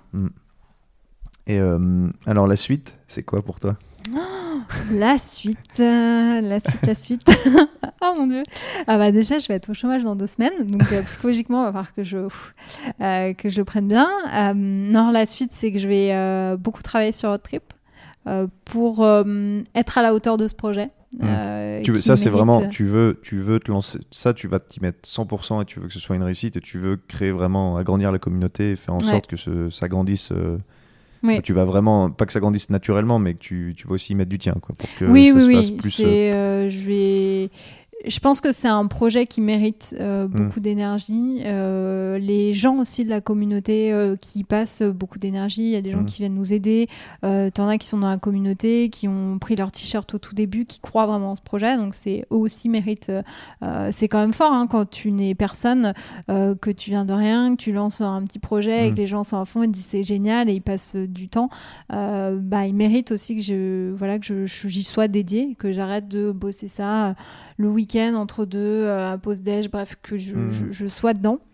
Euh, je vais y bosser beaucoup, beaucoup. Euh, je vais aussi, euh, je pense, dégager aussi un peu de freelance Euh, pour euh, essayer de, de garder quand même mon autonomie. Parce que le problème d'un projet qui est vraiment digital, euh, c'est que avant d'être rentable, tu vois, tu ouvres Ouais. un resto, euh, voilà, tu peux avoir tes ventes au bout de trois Mhm. jours. Dans le digital, Ouais, la pour- rentabilité est pour moi compliquée. déjà monétiser rien que monétiser le service et que ça, atteigne une taille on va dire minimum c'est ouais c'est déjà ça peut mettre du temps ouais. c'est compliqué donc euh, Mm. j'ai pas alors même si voilà euh, Pôle Emploi mon, mon prochain employeur euh, me permet euh, d'être un tout petit peu dégagé de ça alors déjà psychologiquement j'ai quand même du mal à tu as cotisé pour ça Camille c'est ton, ar- argent mais- tu es à droit en fait ça me je je sais pas, je, je, je suis pas. Je pense que j'ai trop été élevée, genre. Il te reste encore des- ouais, des- ouais, des des- séquelles. Et du coup, euh, j'aimerais bien avoir mon indépendance rapidement. ouais Donc, euh, ça va jouer entre euh, Bah, du free et. et Ouais, mais déjà de te mettre à 100% dans, le, dans trip, c'est un, c'est un bon, un bon signal, même pour Mm. toi-même, tout ça, parce que de, de, de- si t'avais gardé ton boulot éternellement, t'aurais t'aurais jamais donné euh, à Bah, fond par autre. Ouais, c'est ça. c'est- qu'à un moment, tu jamais peux pas tout gérer. euh, c'est plus forcément un plaisir parce que quand Mm. c'est, tu vois, quand t'as des problèmes avec ton fournisseur de t-shirts et qu'il est 23h, tu vois. Ouais. euh, pas envie d'envoyer un mail. Ouais, après, Tu le le relis le lendemain et t'as fait plein d'erreurs. Donc, euh, c'est. après le boulot, même si c'est ton boulot passion, on va dire, après autre trip, Ouais, t'as c'est pas ça. forcément. Puis j'ai trop bien de boulot passion, il y a Mm. un moment tu, tu peux plus. Et puis en soi, ce qui a été vraiment le déclic, c'est que je ne suis plus, euh, je ne suis plus épanouie. Euh. En tout cas, je n'étais pas épanouie dans l'entreprise que je quitte actuellement, euh, qui a vécu des choses difficiles, hein, donc ça a joué. J'ai quand même connu dans mon petit parcours, parce que j'ai pas non plus euh, 40 ans d'expérience, mais trois entreprises en difficulté Ouais. qui m'ont beaucoup, beaucoup chahuté. J'ai quand même fait un début de burn-out à 26 ans, donc tu vois, Ouais. c'était pas. Et du coup, euh, là, il y a un moment où je me dis, euh, j'ai fait beaucoup de chemin, tu vois, dans, dans mon processus de, euh, de revenir à l'essentiel, de, de comprendre ce qui est bon pour moi. Et c'était un peu la dernière phase où euh, j'avais du mal à me décoller de, de cette impression que sans CDI et sans sécurité, bah, j'allais pas y arriver. Là, je me laisse ma chance. Euh, maintenant, si je me noie dans le grand bain dans deux ans, bah, je, je, je reviendrai à- en crawl. Il faut se dire, hein, il y a- il y, mais- a toujours, il y a toujours une autre Voilà. solution. Mais, Mais Bon, c'est pas facile hein, de, de croire. euh, Moi, je, je dis pas que je crois. en- Quand on me demande, je dis pas que je crois en moi, mais par contre, je crois en mon projet. Hmm. Donc, euh, je me dis voilà, je vais lui donner sa chance. T'as l'air d'être quand même bien, d'être la, la bonne personne pour porter tout ça. Bah, T'as on l'air verra. motivé, et puis t'as, t'as- t'as la méthodologie, t'as tout ça. t'es- C'est pas pareil de bosser de chez soi, par contre. hein. Euh, surtout quand on a un chien euh, qui a envie de sortir et de rentrer toutes les deux secondes. Non, c'est- euh, cool pour certaines choses, euh, mais tu sais, moi j'ai tellement eu l'habitude d'avoir un, un rythme très militaire Mm. euh, que là, du coup, je me retrouve et j'ai moins cette cadence-là. Du coup, C'est je- pas resté ça? De te dire, euh, tiens, j'ai mes horaires. Quand tu Si, vas être, si. quand tu vas être, euh, Je quand suis pas en pyjama toute la journée devant Netflix. Hein. C'est, euh, je peux quand même te dire que de 8h à 9h, je fais ça, Ouais. de 9h à 10h, je fais ça, et Ouais, de donc 10h t'as à quand 12h. même. Donc je fais ça, mais j'ai moins ce sentiment d'ultra. Mm. En fait, j'ai tellement été habituée et je me suis mal habituée pendant des années à faire euh, beaucoup, beaucoup trop de choses. Où vraiment, que ce soit mes amis ou ma famille, ils me disaient, mais il y a un moment, souffle. Euh, que du coup, là, de, bah, de, de simplifier, euh, même Mm. si créer son entreprise, c'est pas censé être de la simplification, mais moi, ça va quand même euh, revenir un petit peu à l'essentiel. Ça me fait un peu bizarre. Hmm. Mais c'est ce qu'on on avait déjà parlé, toi et moi, mais il n'y a pas forcément besoin de reproduire ce que tu as connu dans ton entreprise où finalement tu n'étais pas forcément heureuse. De... Si tu recrées ça dans ton entreprise à toi, il n'y a, au- a pas vraiment d'intérêt. quoi, tu vois. Si tu te remets la Mm. boule au ventre en... en parlant de ton entreprise, en tout cas en allant bosser dans ton entreprise, le but il est plus. euh, tu vois, faut, faut garder quand même ce- cette espèce de feu sacré, la passion de, de ton projet. Quoi. Mm. Ah, si c'est c'est pas facile parce que tu... moi j'ai toujours été habituée, mais depuis euh, mes premiers jobs, ça Ouais. remonte à longtemps, euh, d'avoir cinq jours où t'es vraiment cadencé, cadencé et t'as pas la part de, de bonheur en fait. À part le midi où là là tu te fais un petit Ouais. déj avec euh, tes potes ou euh, tu vas courir, mais tu sais te dire ben écoute là je m'autorise, on est lundi, il fait beau. Ok, je vais partir deux heures dans la montagne. Ça, ça, tu vois, il y a un bouquin que le fondateur de Patagonia, Yvon Chouinard, Mhm. qui avait écrit, euh, je crois, c'est Let's, euh, Let's My Employee Go Surfing, tu vois, qui Ouais. lui disait, bah, si à un moment il fait beau, justement, que c'est une belle journée, qu'ils aillent surfer, puis ils feront le boulot après, tu vois. Mm. Il a tout, tu vois, c'est Patagonia, tu vois, c'est pas un petit Mm, truc, hein, ça fait des milliards. Et il avait écrit un bouquin là-dessus que j'aimerais bien, bien me procurer, mais comme quoi, tu vois, bah, moi aussi, je suis, à, je suis à mon compte et ceux qui veulent écouter rigolent, mais j'aimerais dire, je prends mon temps, tu vois. Si à un moment il fait, bah, avec mon frère, tu vois, si on se dit il fait beau, bah, on va faire autre chose et puis on bricolera après, tu vois. S'il fait mauvais, bah là, on va bosser, des trucs comme ça. C'est une liberté. euh, Mm. C'est bien d'avoir cette liberté. Je pense que c'est aussi pour ça qu'on le fait, tu vois. Et de se dire. Euh, Ouais, je suis tout le temps débordé, euh, je monte mon entreprise, tout ça. Je comprends que c'est ce qu'il faut aussi pour lancer le truc, mais je suis pas sûr que ce soit une solution, tu vois. Non, je suis d'accord avec toi. Et que c'est un peu euh, une obligation qu'on bah, tu vois, les espèces de, de pensées préconçues qu'on te dit, bah, parce que tu crées ta boîte, il va falloir que tu galères pendant 3 ans, euh, bosser 7 jours sur 7, tout ça. Bah, changer de mindset, euh, c'est un, gros, gros boulot. Mhm. hein. Moi, je suis vraiment dans cette réflexion-là actuelle de mais de, de changer de mindset à presque 360 parce Mhm. que tout ce que j'ai hum, toujours travaillé comme des euh, petits hum, comment dire comme des boulots plaisir passion tu vois au trip euh, là en ce moment ça me coûte de l'argent Mhm. il faut que dans deux ans ça en rapporte Ouais. pff, au début, j'étais, ah non, ça me fait chier. Enfin, moi, gagner de l'argent, euh, ça me... c'est pas que ça me fait chier, mais euh, c'est pas oui. la partie que j'aime, moi. J'aime oui, mais créer, ton- j'aime faire des choses, j'aime Ton salaire, tu dois aller chercher maintenant. Mais c'est ça. ça. le, ouais. Et du coup, changer de mindset Ouais. où tu, euh, tu te rappelles que, en fait, tout ce que je faisais pour le plaisir, où, où je passais 4 heures à faire ça, mais ça m'a rapporté que dalle, et Mhm. tout ça, tu te dis, ah bah là, va falloir quand même réfléchir un petit peu, quoi. Et ça, ce changement, euh, moi, ça va me prendre beaucoup de temps, Mhm. parce que c'est tout des trucs que je faisais, tu vois. euh, bon, tout ce qui est l'influence et les réseaux sociaux, pour moi, ça restera des projets plaisir, même si parfois je suis un peu rémunérée, mais je réinjecte tout sur Hot Trip. Euh, mais Hot Trip, par contre, j'ai besoin de, de, de changer et de, de- Tu vois, c'est pas une asso, quoi. Il faut qu'à un Mm, moment, ça ouais. soit une vraie entreprise. Mm. Et euh, moi, je, tu vois, j'ai un pote qui est très, très calé là-dessus. Et à chaque fois qu'il me parle business plan, juridique et tout, je suis ouais, ouais. ouais, on en reparle plus tard. Et je commence à vraiment être calée parce que voilà, euh, voilà, j'arrive quand même à, à pitcher le truc. Mais euh, c'est pas la partie qui m'éclate. Ouais. J'avais lu euh, je- des trucs sur l'entreprise, ce que je t'avais dit, il y a des conseils pour tout plein de trucs. Hein. T'as le- t'as ça et son contraire et tout. Mais j'avais lu à un moment une chose, c'est que les, les entrepreneurs qui réussissent, c'est qu'ils font aussi les choses qu'ils aiment pas faire en fait. Mm. Tu vois, et que c'est la base même. Parce que les choses que Ouais. tu aimes faire, tu les feras tout le temps, il n'y a pas de problème. Mhm. hein. Faire animer ta communauté, faire des photos pour dire je suis dehors, tout ça. Mais justement, tout le côté euh, que tu n'aimes pas faire, la comptabilité, le juridique, le financier, euh, aller demander de l'argent, tout ça. Ce que tu n'aimes pas faire, si tu Mm. le fais pas, et bah, il se fera, ça se fera jamais Ça tout fera seul. pas, et au final, tu vas le repousser. C'est ce qui va faire que ton projet va pas aboutir. Quoi. Et ça, c'est un truc euh, vraiment, c'est de faire, ou alors les déléguer. hein. Mm. Déléguer les choses que t'aimes pas faire ou que tu sais pas faire. Tu vois. Si quelqu'un m'écoute et a une passion pour les chiffres, Ah, mais voilà, c'est- ouais, c'est c'est quelque chose, je pense, qui est important quand tu lances un projet. De, Ouais. de en fait, les choses que t'aimes pas faire, faut, faut les faire. C'est ce qui fait que ouais, c'est clair, ton projet va aboutir. Quoi.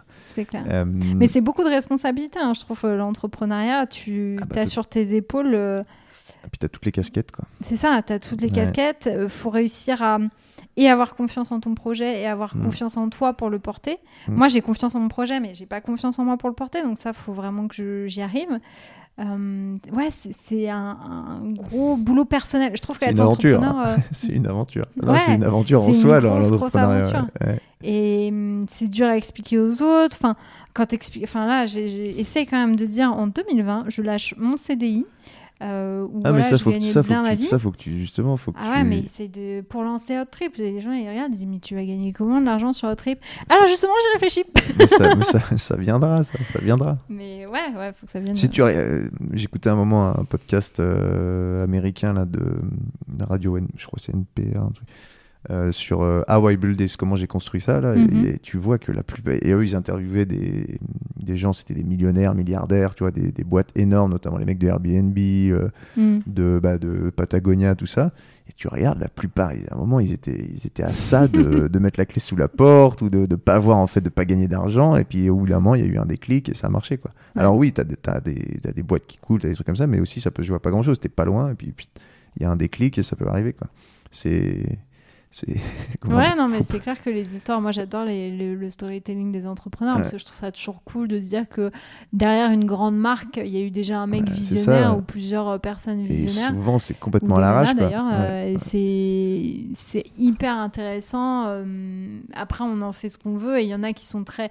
il Y a, tu sens qu'il y a différents types d'entrepreneurs. Il y a ceux qui sont vraiment euh, un peu orientés sur la thune et d'autres Hmm. qui étaient juste passionnés par leur projet. Oh, ou que l'idée, rien que l'idée, Voilà, rien que l'idée leur- était bien. Moi, je me, je me mettrais plus dans cette euh, team-là, tu vois. Mm. C'est gagner de l'argent bah, parce que si tu veux vivre et si Ouais. tu veux euh, que ton projet soit viable, c'est obligatoire. Mais ce que je trouve surtout génial, c'est faire vivre ton idée, quoi. C'est quand Mm. même génial de dire que quelque chose qui est sorti de ta tête Ouais. euh, fédère et, et prend vie. Donc, Mm. euh, c'est... Ouais, c'est... Ouais, comme tu dis, c'est une grosse aventure. J'espère qu'elle sera au final positive sur le long terme. Mais pour l'instant, moi, ça, ça m'éclate. Je trouve ça trop cool. Bah, c'est- Il mon côté bisounours. Ça, c'était avant de me lancer dans la compta. Ouais, bon, il y a de quoi s'occuper hein, quand, on, quand on lance une entreprise. Ah Surtout oui, un truc ouais. comme ça, hein, dans le, dans le numérique, c'est quelque chose. Ouais, Pas ah mal, ouais, non, je il découvre un de- monde. euh, Bah, c'est pas facile de lancer euh, dans le numérique parce qu'encore une fois, euh, avant de réussir à générer euh, du, du cash, euh, ça va prendre Mm. du temps. Après, euh, moi, c'est ce qui m'éclate, c'est comment le, le- le numérique réussit à, à fédérer euh, des gens. Et, et je trouve ça génial. Tu vois, là, on a eu la semaine dernière, on a lancé un petit challenge euh, pour notre communauté. Les gens étaient à fond, ils étaient tous trop contents. Ils disaient, ah, c'est génial. Euh, et se dire que tu arrives un, un peu. euh, moi, c'est mon côté là, je suis très dans l'humain. Et se dire que tu arrives à apporter des choses Hmm. positives aux gens euh, par ton Ouais, parce- action, c'est c'est cool. Parce qu'au fond, tu fais aussi ton entreprise pour. euh, ça a un sens pour toi. Ça Ouais. a vraiment un sens que tu avais peut-être perdu dans les entreprises avant ou qu'on t'avait. Voilà, que tu sentais plus vraiment l'utilité Mm. ou ton, ton apport peut-être. euh, Bah, c'est ça. ça, c'est quand tu rentres le soir, tu te dis en quoi est-ce que j'ai été utile? Ouais. Et autant sur mes projets euh, perso, quand je me dis, bah, t'as quelqu'un qui est parti sur euh, Compostelle grâce à toi, euh, t'as quelqu'un qui euh, s'est mis au trail grâce à toi. Mm. Euh, là, tu te dis, ok, je, je me sens utile. Moi, j'ai vraiment besoin de me sentir. ouais, tu vois l'impact l'impact positif. Que, C'est ça. ouais. C'est ça. Alors que j'ai une- perdu mon sens beaucoup. Alors que pourtant, j'étais. Euh, Enfin, beaucoup des entreprises où j'ai été, je les ai choisies par passion, avec Mm. cœur. Et euh, moi, j'étais du genre à arriver avec euh, des étoiles dans les yeux, à avoir changé euh, la vie. Et en fait, euh, j'ai vite déchanté parce que bah, tu as beaucoup de. Bah, t- t- t'as beaucoup de complexité dans les entreprises. Mm. T'as l'humain, t'as le financier, euh, t'as l'actionnariat. Enfin, t'as as tout, tout, tout ce qui est entremêlé. Et toi, t'as un petit pion. euh, T'essayes de t'en sortir et t'as toutes tes belles idées. Et puis à un moment, tu fais bon, bah, je vais arrêter d'avoir des belles idées parce que ça sert à rien. Donc, euh, c'est- c'est ouais, c'est pas facile. T'as t'as eu une évolution aussi au niveau quand tu parlais de ton influence là sur les réseaux, parce qu'à Mm. la base c'était plus axé euh, sport, c'est ça? Ouais, sport. Et maintenant ouais. t'es parti même sur l'éco-responsabilité, t'essaies de sensibiliser les, les gens à ça, ouais. C'est Mm. ce que bah moi c'est ce que je, je te suis depuis quelques temps, c'est euh, l'impression que ça donne en tout cas. Ouais. Alors je suis un peu. euh, Alors quand je, en fait, quand je suis arrivée sur Insta, c'était euh, un peu par hasard. Je faisais partie des teams Adidas euh, Birakem et ils nous disaient allez sur Insta, postez des photos avec le hashtag, ça rapportera des points. Team Adidas quoi Adidas Runner Birakem, c'est. euh, C'était quoi un quartier de c'est quoi en c'est fait, Adidas a découpé. euh, comment expliquer? Adidas a fait des teams de running et par quartier à Paris, avec un peu cette battle par quartier. C'était vraiment cool. Franchement, Ok. c'est bien marré. Et, et du coup, moi, je faisais partie d'une des teams. Et tu devais faire le plus de kilomètres et tu devais euh, mettre des photos avec des hashtags. Je vais résumer ça comme Ah ça. ouais. Et euh, nous, euh, moi, je suis arrivée sur Insta, on m'a dit mets des photos avec le hashtag Biarrikem. Je comprenais rien. J'étais assez quoi ce réseau de merde? Et c'est pourquoi moi j'avais compris que c'était pour filtrer mes photos avant de les mettre sur Facebook, pour te dire mon niveau. Ah oui, ah oui, t'étais vraiment, t'y avais ah aucun ouais, intérêt non, quoi. non, mais j'avais aucun Ah ouais. intérêt. Et puis petit à petit, je commence à voir d'autres gens, à rencontrer d'autres gens. Tu sais, tu papotes et tout. Donc là, je commence à comprendre un peu l'objectif euh, que je, résumerais par un réseau social de passion. Tu vas rencontrer d'autres gens. Euh, ce qui était bien parce que sur Facebook, mes potes me disaient euh, tes photos de course à pied, on s'en fout, va les mettre ailleurs. Pour résumer grossièrement. Et donc, je me mets un peu plus sur Insta. Je prends vraiment plaisir. En plus, à ce moment-là, je commence à entamer ma deuxième prépa pour un marathon. Euh, donc c'était en 2017, je dirais, ouais, 2017. Donc là, je commence vraiment à, à y aller. Tu vois, un peu comme une sorte de journal de bord. Je mets, euh, mes- tous mes entraînements. Euh, J'ai couru ce Ah ouais, matin. euh, ouh là là, c'était dur. Puis tu sais, j'aime bien écrire, donc je mettais un parpaing que personne ne lisait certainement, mais je mettais un parpaing. Et petit à petit, t'as ta communauté qui grossit et tout. Ça s'est fait comme ça, naturellement, organiquement. Ouais, au début, ouais. Bah, au début, pour moi, tu vois, il y a un moment quand atteint un certain niveau, tu fais pas genre, oups, j'ai plein d'abonnés. Mais au début, euh, tu fais ça plutôt pour le kiff. Et euh, il y a un moment où euh, mes collègues me disaient, ah, ça va l'influenceuse? Je te qu'est-ce qu'ils disent C'est pour moi, influenceur, c'est le truc de la réalité. Et je me- Ouais. C'était un peu, sans vouloir être désagréable, mais la nana qui te vend un peu tout et n'importe Ouais, quoi, ouais, du superflu, quoi. push-up. J'étais Mm. là, mais pas du tout les mecs. Sauf que bah, tu as le truc qui, qui croit, tu as des marques qui viennent, euh, qui te contactent. Bref, le truc commence un petit peu. Et là, euh, alors je dirais pas jusqu'à dire que je professionnalise la chose parce que j'ai jamais voulu en Mm. vivre. euh, mais tu vois, tu es un peu plus carré. euh, moi, j'aime bien faire les choses. entre guillemets à fond donc je fais Ah des bon je fais des jolies photos je travaille un peu plus mon contenu et voilà, et en fait, pour moi, Insta a toujours été un. Au début, je m'étais euh, vraiment cantonnée euh, juste à la partie euh, sport, euh, sport running. Pourquoi? Parce que je faisais vraiment une grosse différence entre ma vie professionnelle et la vie Mm. personnelle. Ce que j'ai toujours un petit peu gardé, euh, mais moins. J'aime bien. euh, en fait, j'aime bien toujours. Euh, comment dire me dire que c'est un peu le reflet de ma vie Mm. de ce que je veux montrer de ma vie tu vois je, je parle pas non plus de tout mais là par exemple je montre Auréa ma chienne Ouais, mais tu, euh, justement, bah, c'est bien que tu viennes à ça. Quand même, quand tu parles du chien, tu parles de ce que c'est de- d'avoir un chien pour la première fois. hmm. De, bah, c'est ce que j'ai vu. hein, moi, c'est vraiment ce que je vois dans ce que Mhm. tu mets, mais de voilà comment faut l'éduquer, ce qui est bon pour les chiens, de pas prendre n'importe quel chien. Hmm, T'as hmm, toujours ce dans ce que tu fais sans être. euh, c'est pas donneuse de leçons, pas du hmm. tout. C'est d'informer et de dire bah voilà, si vous vivez la même expérience que moi, tu tu mets pas le ton sans, voilà, tu mets pas des trucs inintéressants, euh, tu vois, je dis ah bah ce, ce matin j'ai mis ma petite on s'en fout, bah on s'en fout, Ce c'est ce que Ouais. Non mais voilà, tu vois, tu mets pas le superflu, euh, le superflu quoi. Tu même dans ce que tu tu mets l'envers du décor de, du monde de l'en- de l'entrepreneuriat, que tu, tu mets le chien, tout ça, c'est t'as toujours euh, ce but d'avoir un impact en fait, plus ou moins. Hmm. Dis-moi si je me trompe, mais j'ai l'impression que c'est quand même ça que tu vois. euh, Et c'est comme ça que le. C'est vrai, quand tu penses influenceur, au début, tu penses. euh, Bah, ça existe toujours, hein, mais des influenceurs très, on va dire, superficiels ou qui, qui correspondent à, à tel secteur. Et il y a Mm. beaucoup d'influenceurs qui sont très intéressants, très inspirants. Tu peux voir des sportifs, tu peux suivre. Et c'est vrai que tu as le contact hyper facile. Moi, je parle avec des gens, tu vois, euh, sur, euh, sur Instagram, euh, des gens qui m'inspirent vraiment, qui font des. Tu vois, des ultras, des trucs euh, complètement fous, et c'est hyper cool parce que tu peux échanger directement, tu vois ce qu'ils font, euh, c'est- très intéressant. et C'est Mm. un peu c'est ce que tu fais, mais dans, au quotidien, mais sur des sujets qui restent euh, prenants, quoi. Ouais. Pas du, pas de, pas du, ouais, ouais, on voit de quoi on parle. Quoi. Bah, En fait, c'est. euh, en, en plus, moi, ce qui est compliqué, c'est que je suis un peu entre deux. Je, Mm. con- je considère que j'ai pas un compte euh, engagé. Enfin, Mm. Parce que la plupart du temps, les comptes engagés, c'est sur une thématique, donc la défense des animaux, euh, je sais pas, par exemple, le féminisme. Euh, Bah, on, en revient, on en revient à la, la segmentation. bah, c'est ça, à compartimenter tout. Et alors, tu peux perdre. C'est ce que j'en parlais avec, je crois que c'était avec Richard sur le podcast précédent. Mm. Disait ouais, que c'est le secret pour percer, en fait, euh, sur, euh, sur les réseaux, notamment. C'est un des secrets. T'as as, des gens qui arrivent à faire autrement.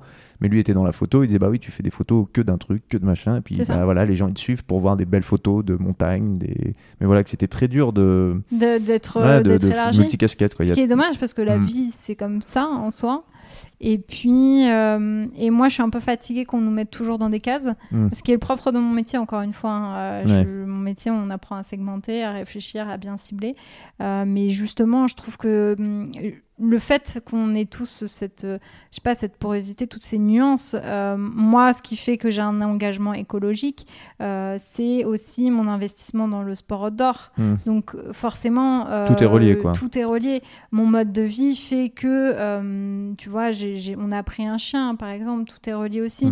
Tout, ça- tout, tout- tout ça, tout- toute cette réflexion, même voilà le fait que je sois, j'ai beaucoup, comment dire, d'engagement en tout cas sur euh, la cause, la cause animale.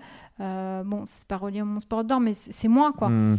Et c'est vrai que c'est difficile parce que quand t'es un peu, moi je suis un peu en mi-teinte, c'est-à-dire que euh, je vais pas tous les jours euh, être hyper euh, engagée et tout.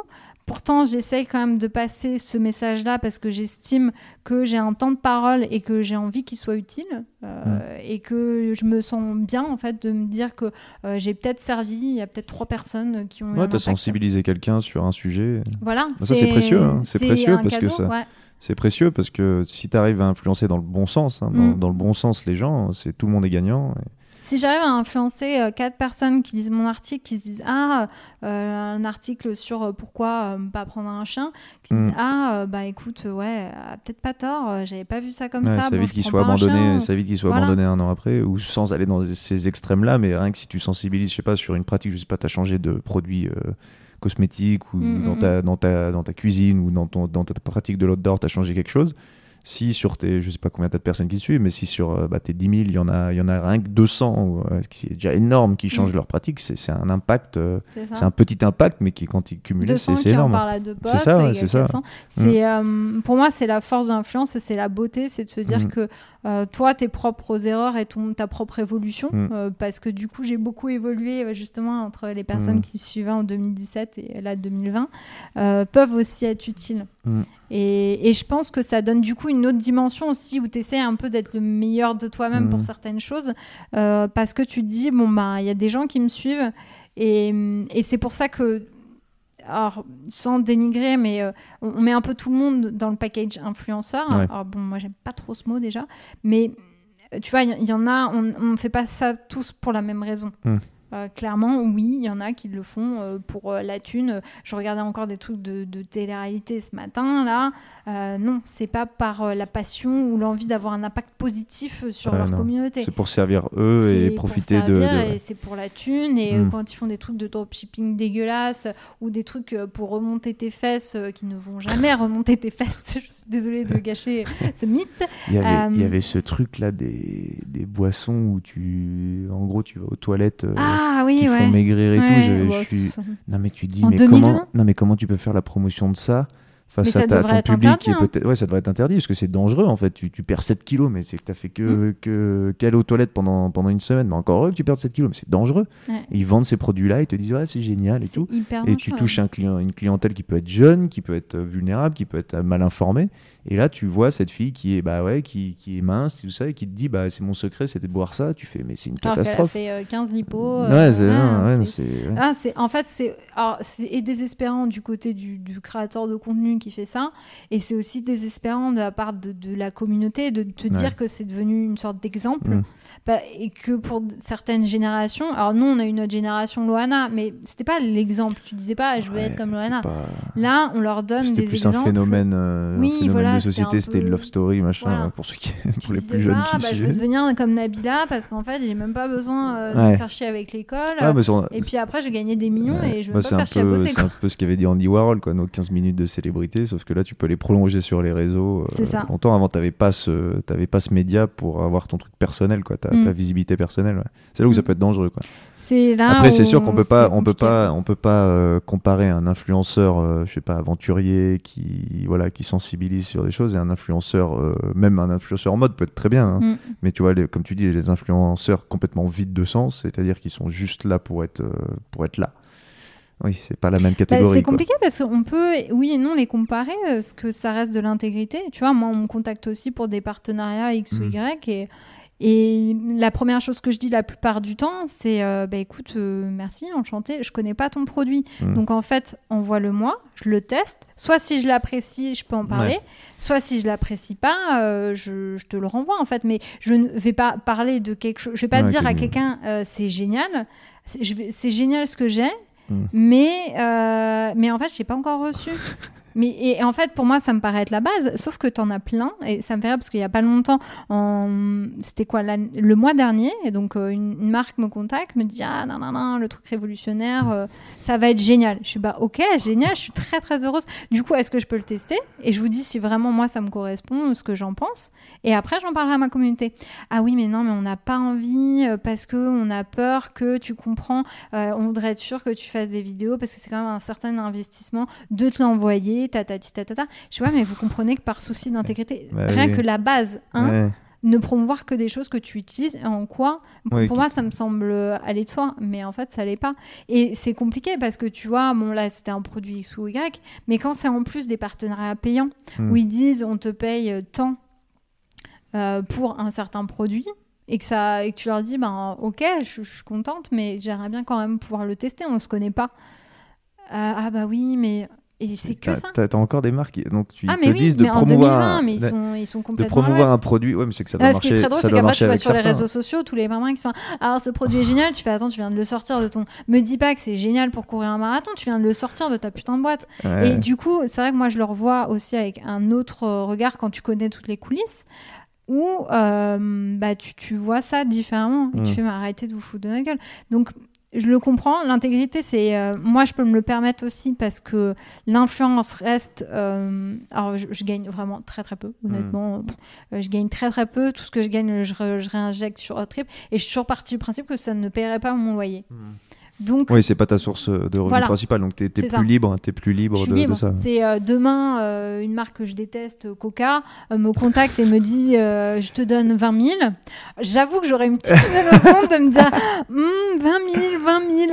C'est- non mais c'est ça qui, non mais c'est ça qui est terrible. Bah, il tu y a un moment, tu te dis Ah, quand- quand... même. Mais je le dirais bien sûr que non. quand je vois, non. quand je vois par exemple des sportifs et c'est beaucoup de sportifs hein, dans les sports extrêmes tout ça qui sont sponsorisés Red Bull, tu vois, et tu te dis bon, t'es sportif de haut niveau, tu veux pas me dire que tu bois du Red Bull, ça, ça. paraît, ça paraît complètement, allez, t'en bois deux dans l'année peut-être ou voilà, ça paraît un peu aberrant et c'est le même cas pour les autres sportifs, tu vois, les, Ouais, notamment les basketteurs hein, où ils sont en, oui, pour les, cent- pour les, Très drôle. Ouais, Bah- pour, pour le Vendée Globe, je mange des sandwichs soda. oui. C'est énorme. Après, tu vois, il y a encore le sponsor. euh, pour moi, je fais encore cette différence-là c'est que le sponsor met son logo sur toi. Ouais, Donc, tu as un panneau d'affichage. Donc, puis- ça, c'est quelque chose. Et toi, en tant qu'influenceur, tu es Oui, de faire la dire- promotion du produit, de Voilà. dire que le produit j'en bois, machin, C'est pas qu'un sponsor, tu vois, il met pas juste son logo sur ton t-shirt. Là, tu es censé dire euh, je Hmm. cours tous les jours avec la basket, je bois tous les jours ça. Et du coup, c'est pas la même chose encore. Ouais, ouais, là, C'est dans ta tu vie mets- personnelle, ouais, tu t'engages en tant que personne et ouais. que pas juste, c'est pas juste euh, ton image, c'est aussi Voilà. ton avis, et de- de- un peu un mensonge, pas, c'est ça, c'est Ben, plus de l'intégrité.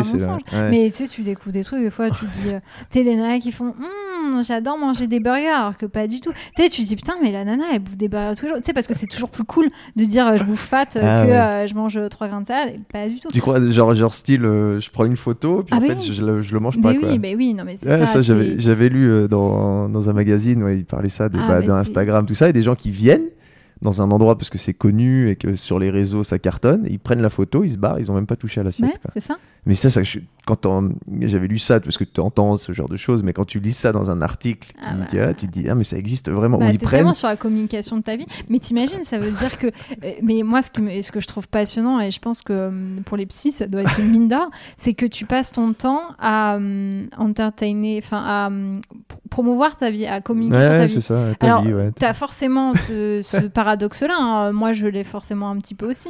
Mais euh, 80% de ma vie, c'est ma vie propre, tu vois. Mm. Euh, ce que je construis euh, dans ma relation de couple, euh, dans la maison, avec mon Mm. chien, c'est ma vie. Et j'ai plus ce réflexe de me dire, ok, je vis ma vie, et après, tiens, je vais en parler parce Ouais. que ça, c'est cool. Je me dis pas, tiens, je vais faire ça pour en parler. contenu, ouais, et en fait, je, le fais même pas parce que c'était juste pour en parler. Ouais. Enfin, Je fais vois, du contenu, je fais du, du contenu faux pour alimenter ma vie et en fait pour le juste le. Mais après, tu deviens, je pense que tu, tu deviens à moitié schizo, quoi. Bah, C'est comme les gens qui disent, euh, je vais courir parce que j'ai pas de photos à mettre. Ben, mais pas de photos. Je vais courir parce que j'ai pas de photos. Ah mais oui, non mais Ah, c'est mais tu veux dire dans le monde du sport. c'est comme si je te disais, ben, euh, ce midi, euh, bon bah ça va être compliqué dans le périmètre d'un kilomètre, mais je vais faire de la rando euh, parce que j'ai pas de photos à mettre ce soir et j'ai rien à dire. Ah ouais. Ah ouais d'accord. Ah, Bah, moi je croyais que c'est ouais, bah je, je croyais que c'était plus je vais faire bah tu vois moi ce que je mets moi je suis pas influenceur j'ai mon je mets mes trucs sur Instagram mais je vais je vais faire une activité puis je la mets puis je décris Bah un peu ce qu'on a fait puis dites euh, bah les- si vous voulez faire ça c'est cool tu vois. Mais le but c'est qu'à la base j'ai envie. Mais de toute façon c'est toujours le même principe. C'est comme les mecs qui vont au resto. C'est pas tu as envie. C'est tu te dis je vais faire un truc cool pour en parler. Ouais. Mais même si le truc cool, euh, t'as pas envie de le faire quoi. Ouais. C'est- Mais on est dans un monde, euh, mais influenceur ou pas, hein, combien combien le font? Moi j'adore regarder euh, Black Mirror pour ça parce ah, que Black c'est bon. Quand même une satire Ah, énorme. et-. Mais ils, sont, ils ont vu très juste, hein, dans, souvent 2-3 ans en avance, ils Mm. ont vu des, Ouais. des, des déviances qui sont arrivées ensuite, euh, parce que maintenant ça commence à être un peu vieux, Black Mirror, Ouais. ça fait déjà un bout de temps que ça a commencé. Ouais, c'est très bien ça. Il y a notamment l'épisode où euh, c'est, c'est- il- elle est notée socialement, la, Ah oui, la non, mais il est et- génial, cet ah, épisode. il est génial. Et Bah, après, c'est c'est en arrivé en Chine, ouais, ouais. vous avez fait un peu un truc comme ça, mais c'est fou. mais là, l'épisode est, en fait, pour ceux qui savent pas, donc un épisode de Black Mirror, je sais plus comment il s'appelle, où euh, la personne, c'est vraiment, alors c'est dans le futur, c'est tout un peu en mode hologramme, mais en Mm. fait, les gens se notent entre eux. Et ça leur permet d'avoir des contrats d'assurance mieux, d'habiter dans telle résidence, d'avoir tel bus, de, tout ça. Et en fait, tu, tu vois tous les déboires d'une d'une nana qui veut absolument avoir cette note de 95 sur 100 pour faire partie des, euh, de l'élite, d'habiter dans tel endroit, pouvoir faire telle chose qui sont fermées aux autres. Et c'est arrivé en Chine où apparemment tu peux être noté si tu es un bon utilisateur ou non. Ouais. Ouais, ça, c'est un, bon reflet des, d'où pourraient aller les, les réseaux. ouais. Mm. Ouais, c'est un peu, c'est Mm. peu flippant. Bah, c'est comme tout, hein, euh, façon c'est le- les outils, t'en fais après, positif euh, et, et négatif. Exactement. Mais c'est en train de, de dépasser. euh, c'est quand même en train de, de dépasser certaines personnes, je trouve. Mm. Enfin, c'est. Ouais, c'est passionnant de voir aussi les déviants. Je pense que ça, ça- ça va être passionnant. beaucoup de ouais. thérapie à venir. Donc là, là pour toi, tu continues euh, donc ce, ce côté un peu influence. Mm. Ça va être out trip. Tu Ouais. vas faire des petits voyages quand même encore? Ah bah, quand le Covid sera parti, Ouais. ouais, j'essaye de réfléchir. euh, bah, L'année 2021 un peu flou, hein, l'année 2020 bah, on n'en parle même pas. C'est impossible de faire des plans. C'est impossible de faire des plans. plans. Euh, je pense que je vais essayer de me trouver des petits challenges personnels Mm. déjà euh, pour retrouver un peu le goût au sport que j'ai Mm. un peu perdu ces derniers temps. Euh, Si, bon, on a un je- beau terrain de Je jeu. pense que ouais, euh, voilà, je pense que ce sera, ce sera très important pour toi de garder ce contact avec la nature et l'outdoor Mm. pour, euh, pour euh, en fait avoir des idées pour out trip et qu'on continue à faire vivre ça parce que si tu te retrouves enfermé, euh, Ouais, ça, ça va pas. euh, C'est souvent Puis comme ça c'est- qu'on a c'est des ça bonnes qui idées. me fait hein. du bien. hein, C'est euh, moi, c'est c'est c'est pas explicable pour les gens qui reçoivent pas ce besoin, mais moi, Mm. juste d'être dans la nature et et voilà, de, de, de marcher, de pédaler, de faire euh, n'importe quoi, mais juste d'être dans la nature, Mm. de me ressourcer, euh, ça me fait euh, vraiment beaucoup de bien. Mm. Donc euh, là, c'est vrai que j'étais un petit peu, bah, avec ce, ce confinement, hein, cette année a été vraiment dure. Moi, je suis pas à un kilomètre, malheureusement. J'habite pas en plein dans les montagnes, donc je fais comme je peux, mais ouais, c'est un peu une frustration. Et euh, alors, il y a une question que je pose à la fin de- du podcast. Si tu devais refaire euh, ton parcours, est-ce que tu le ferais de la même manière? Euh, T'as le temps pour répondre. si. Ah bah, je crois qu'on a déjà fait péter le chrono, donc. Non, t'en fais pas. Il n'y a pas de. Euh, si je ref... Bah écoute, euh, Je pense que euh, j'aurais moins de relations. comment dire? De relations sentimentales avec des gros boulets, mais bon, ça on n'en a pas parlé. on va rester dans le sujet. Et ben voilà, voilà ce que Camille ferait autrement. Vous entendez les gros boulets, voilà. Désolée, euh, dés- je pense qu'ils écouteront pas ce podcast. Je, je m'attendais pas à ça quand même. je passerai moins d'énergie avec des mecs de merde. Euh, mais euh, non, sinon, non, je pense parce que chaque chose apporte, tu vois. même les entreprises où c'est pas forcément très bien passé, euh, Mm. même les trucs où je me suis un peu foirée, chaque chose a bien amené. Je trouve que dans, un parcours de vie, euh, je vois souvent la, vie comme une sorte de, parcours euh, et euh, tout a un peu une raison. Et même quand je me plante, quand j'ai des soucis, quand je me dis est-ce que j'ai bien fait ça, je me dis allez, c'est il y avait une raison. Il y avait une raison et pour, pour le coup, euh, parfois j'ai eu des regrets. Je me suis dit est-ce que j'ai fait les bonnes études par rapport à mes convictions? Est-ce que euh, j'aurais pas dû, tu vois, à un moment je voulais faire, euh, euh, j'ai fait une formation de, de réserviste et je voulais partir à l'armée? Bref, je, me posais plein de questions, tu vois, est-ce que ça me correspond vraiment et tout et tout? Et au final, quand je vois où j'en suis arrivée, euh, bah, j'ai encore beaucoup, beaucoup de chemin. Mais euh, tu vois, je trouve que je suis déjà arrivée à un point de, pas de destination, justement, de, de, Mm. de départ à nouveau et qui me correspond plutôt bien. À Donc, ta non. place, quoi.